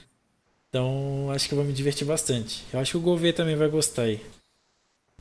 É, eu sou velho, eu gosto de jogo de, de ficar plantando fazendinha. é, e eu que agradeço pelo convite, né, por esse espaço e, e, por poder falar um pouco mais do Be Hero e também uh, um pouquinho da Terça Indie, né, que a gente acabou me falando. e no que precisar também, conte com a gente na questão de desenvolvimentos, a gente está sempre disponível, né? Eu estou sempre disponível para trocar uma ideia sobre isso, né? Não precisa ser em podcast, pode ser em off também, não, não se... Demorou. Não se acanhe. então é isso. Pode deixar que... Se quiser se despedir aí. Galera, muito obrigado. Não esqueçam de assistir também o NDG Talk Show, que agora a gente está com Talk Show também. É, essa semana acredito que vai sair um episódio com a Juliana, que faz a cosplay da Mulher Maravilha, mas e também tem o Lucas da Manual dos Games também, que eu vou gravar com ele. Então, ao longo dessa semana e semana que vem vai ter esses dois episódios aí para vocês assistirem. É, e para quem tá vendo hoje, o que o Terça Indie do Be Hero saiu domingo, provavelmente saiu domingo, o episódio do NDG Cine sobre a série do Falcão e Soldado Invernal. Então, tem episódio também um episódio falando é, sobre o episódio da série. No dia que eles assistirem ou ouvirem isso daqui, vai ter saído bastante episódio de outras coisas. Vai. Bom, então é isso. Muito obrigado a todo mundo que compareceu aí ao NDG Podcast. Obrigado ao Thiago por participar, ao Gouveia por estar aqui mais uma vez comigo, me ajudando a é. trocar uma ideia. E é isso então. Até o próximo episódio do NDG Podcast, do Terça Indie. É isso, até a próxima terça, então. Né? Para quem estiver vendo só esse quadro. É isso aí, valeu. Falou aí. Até Falou. mais, pessoal. Fui. Tchau, tchau.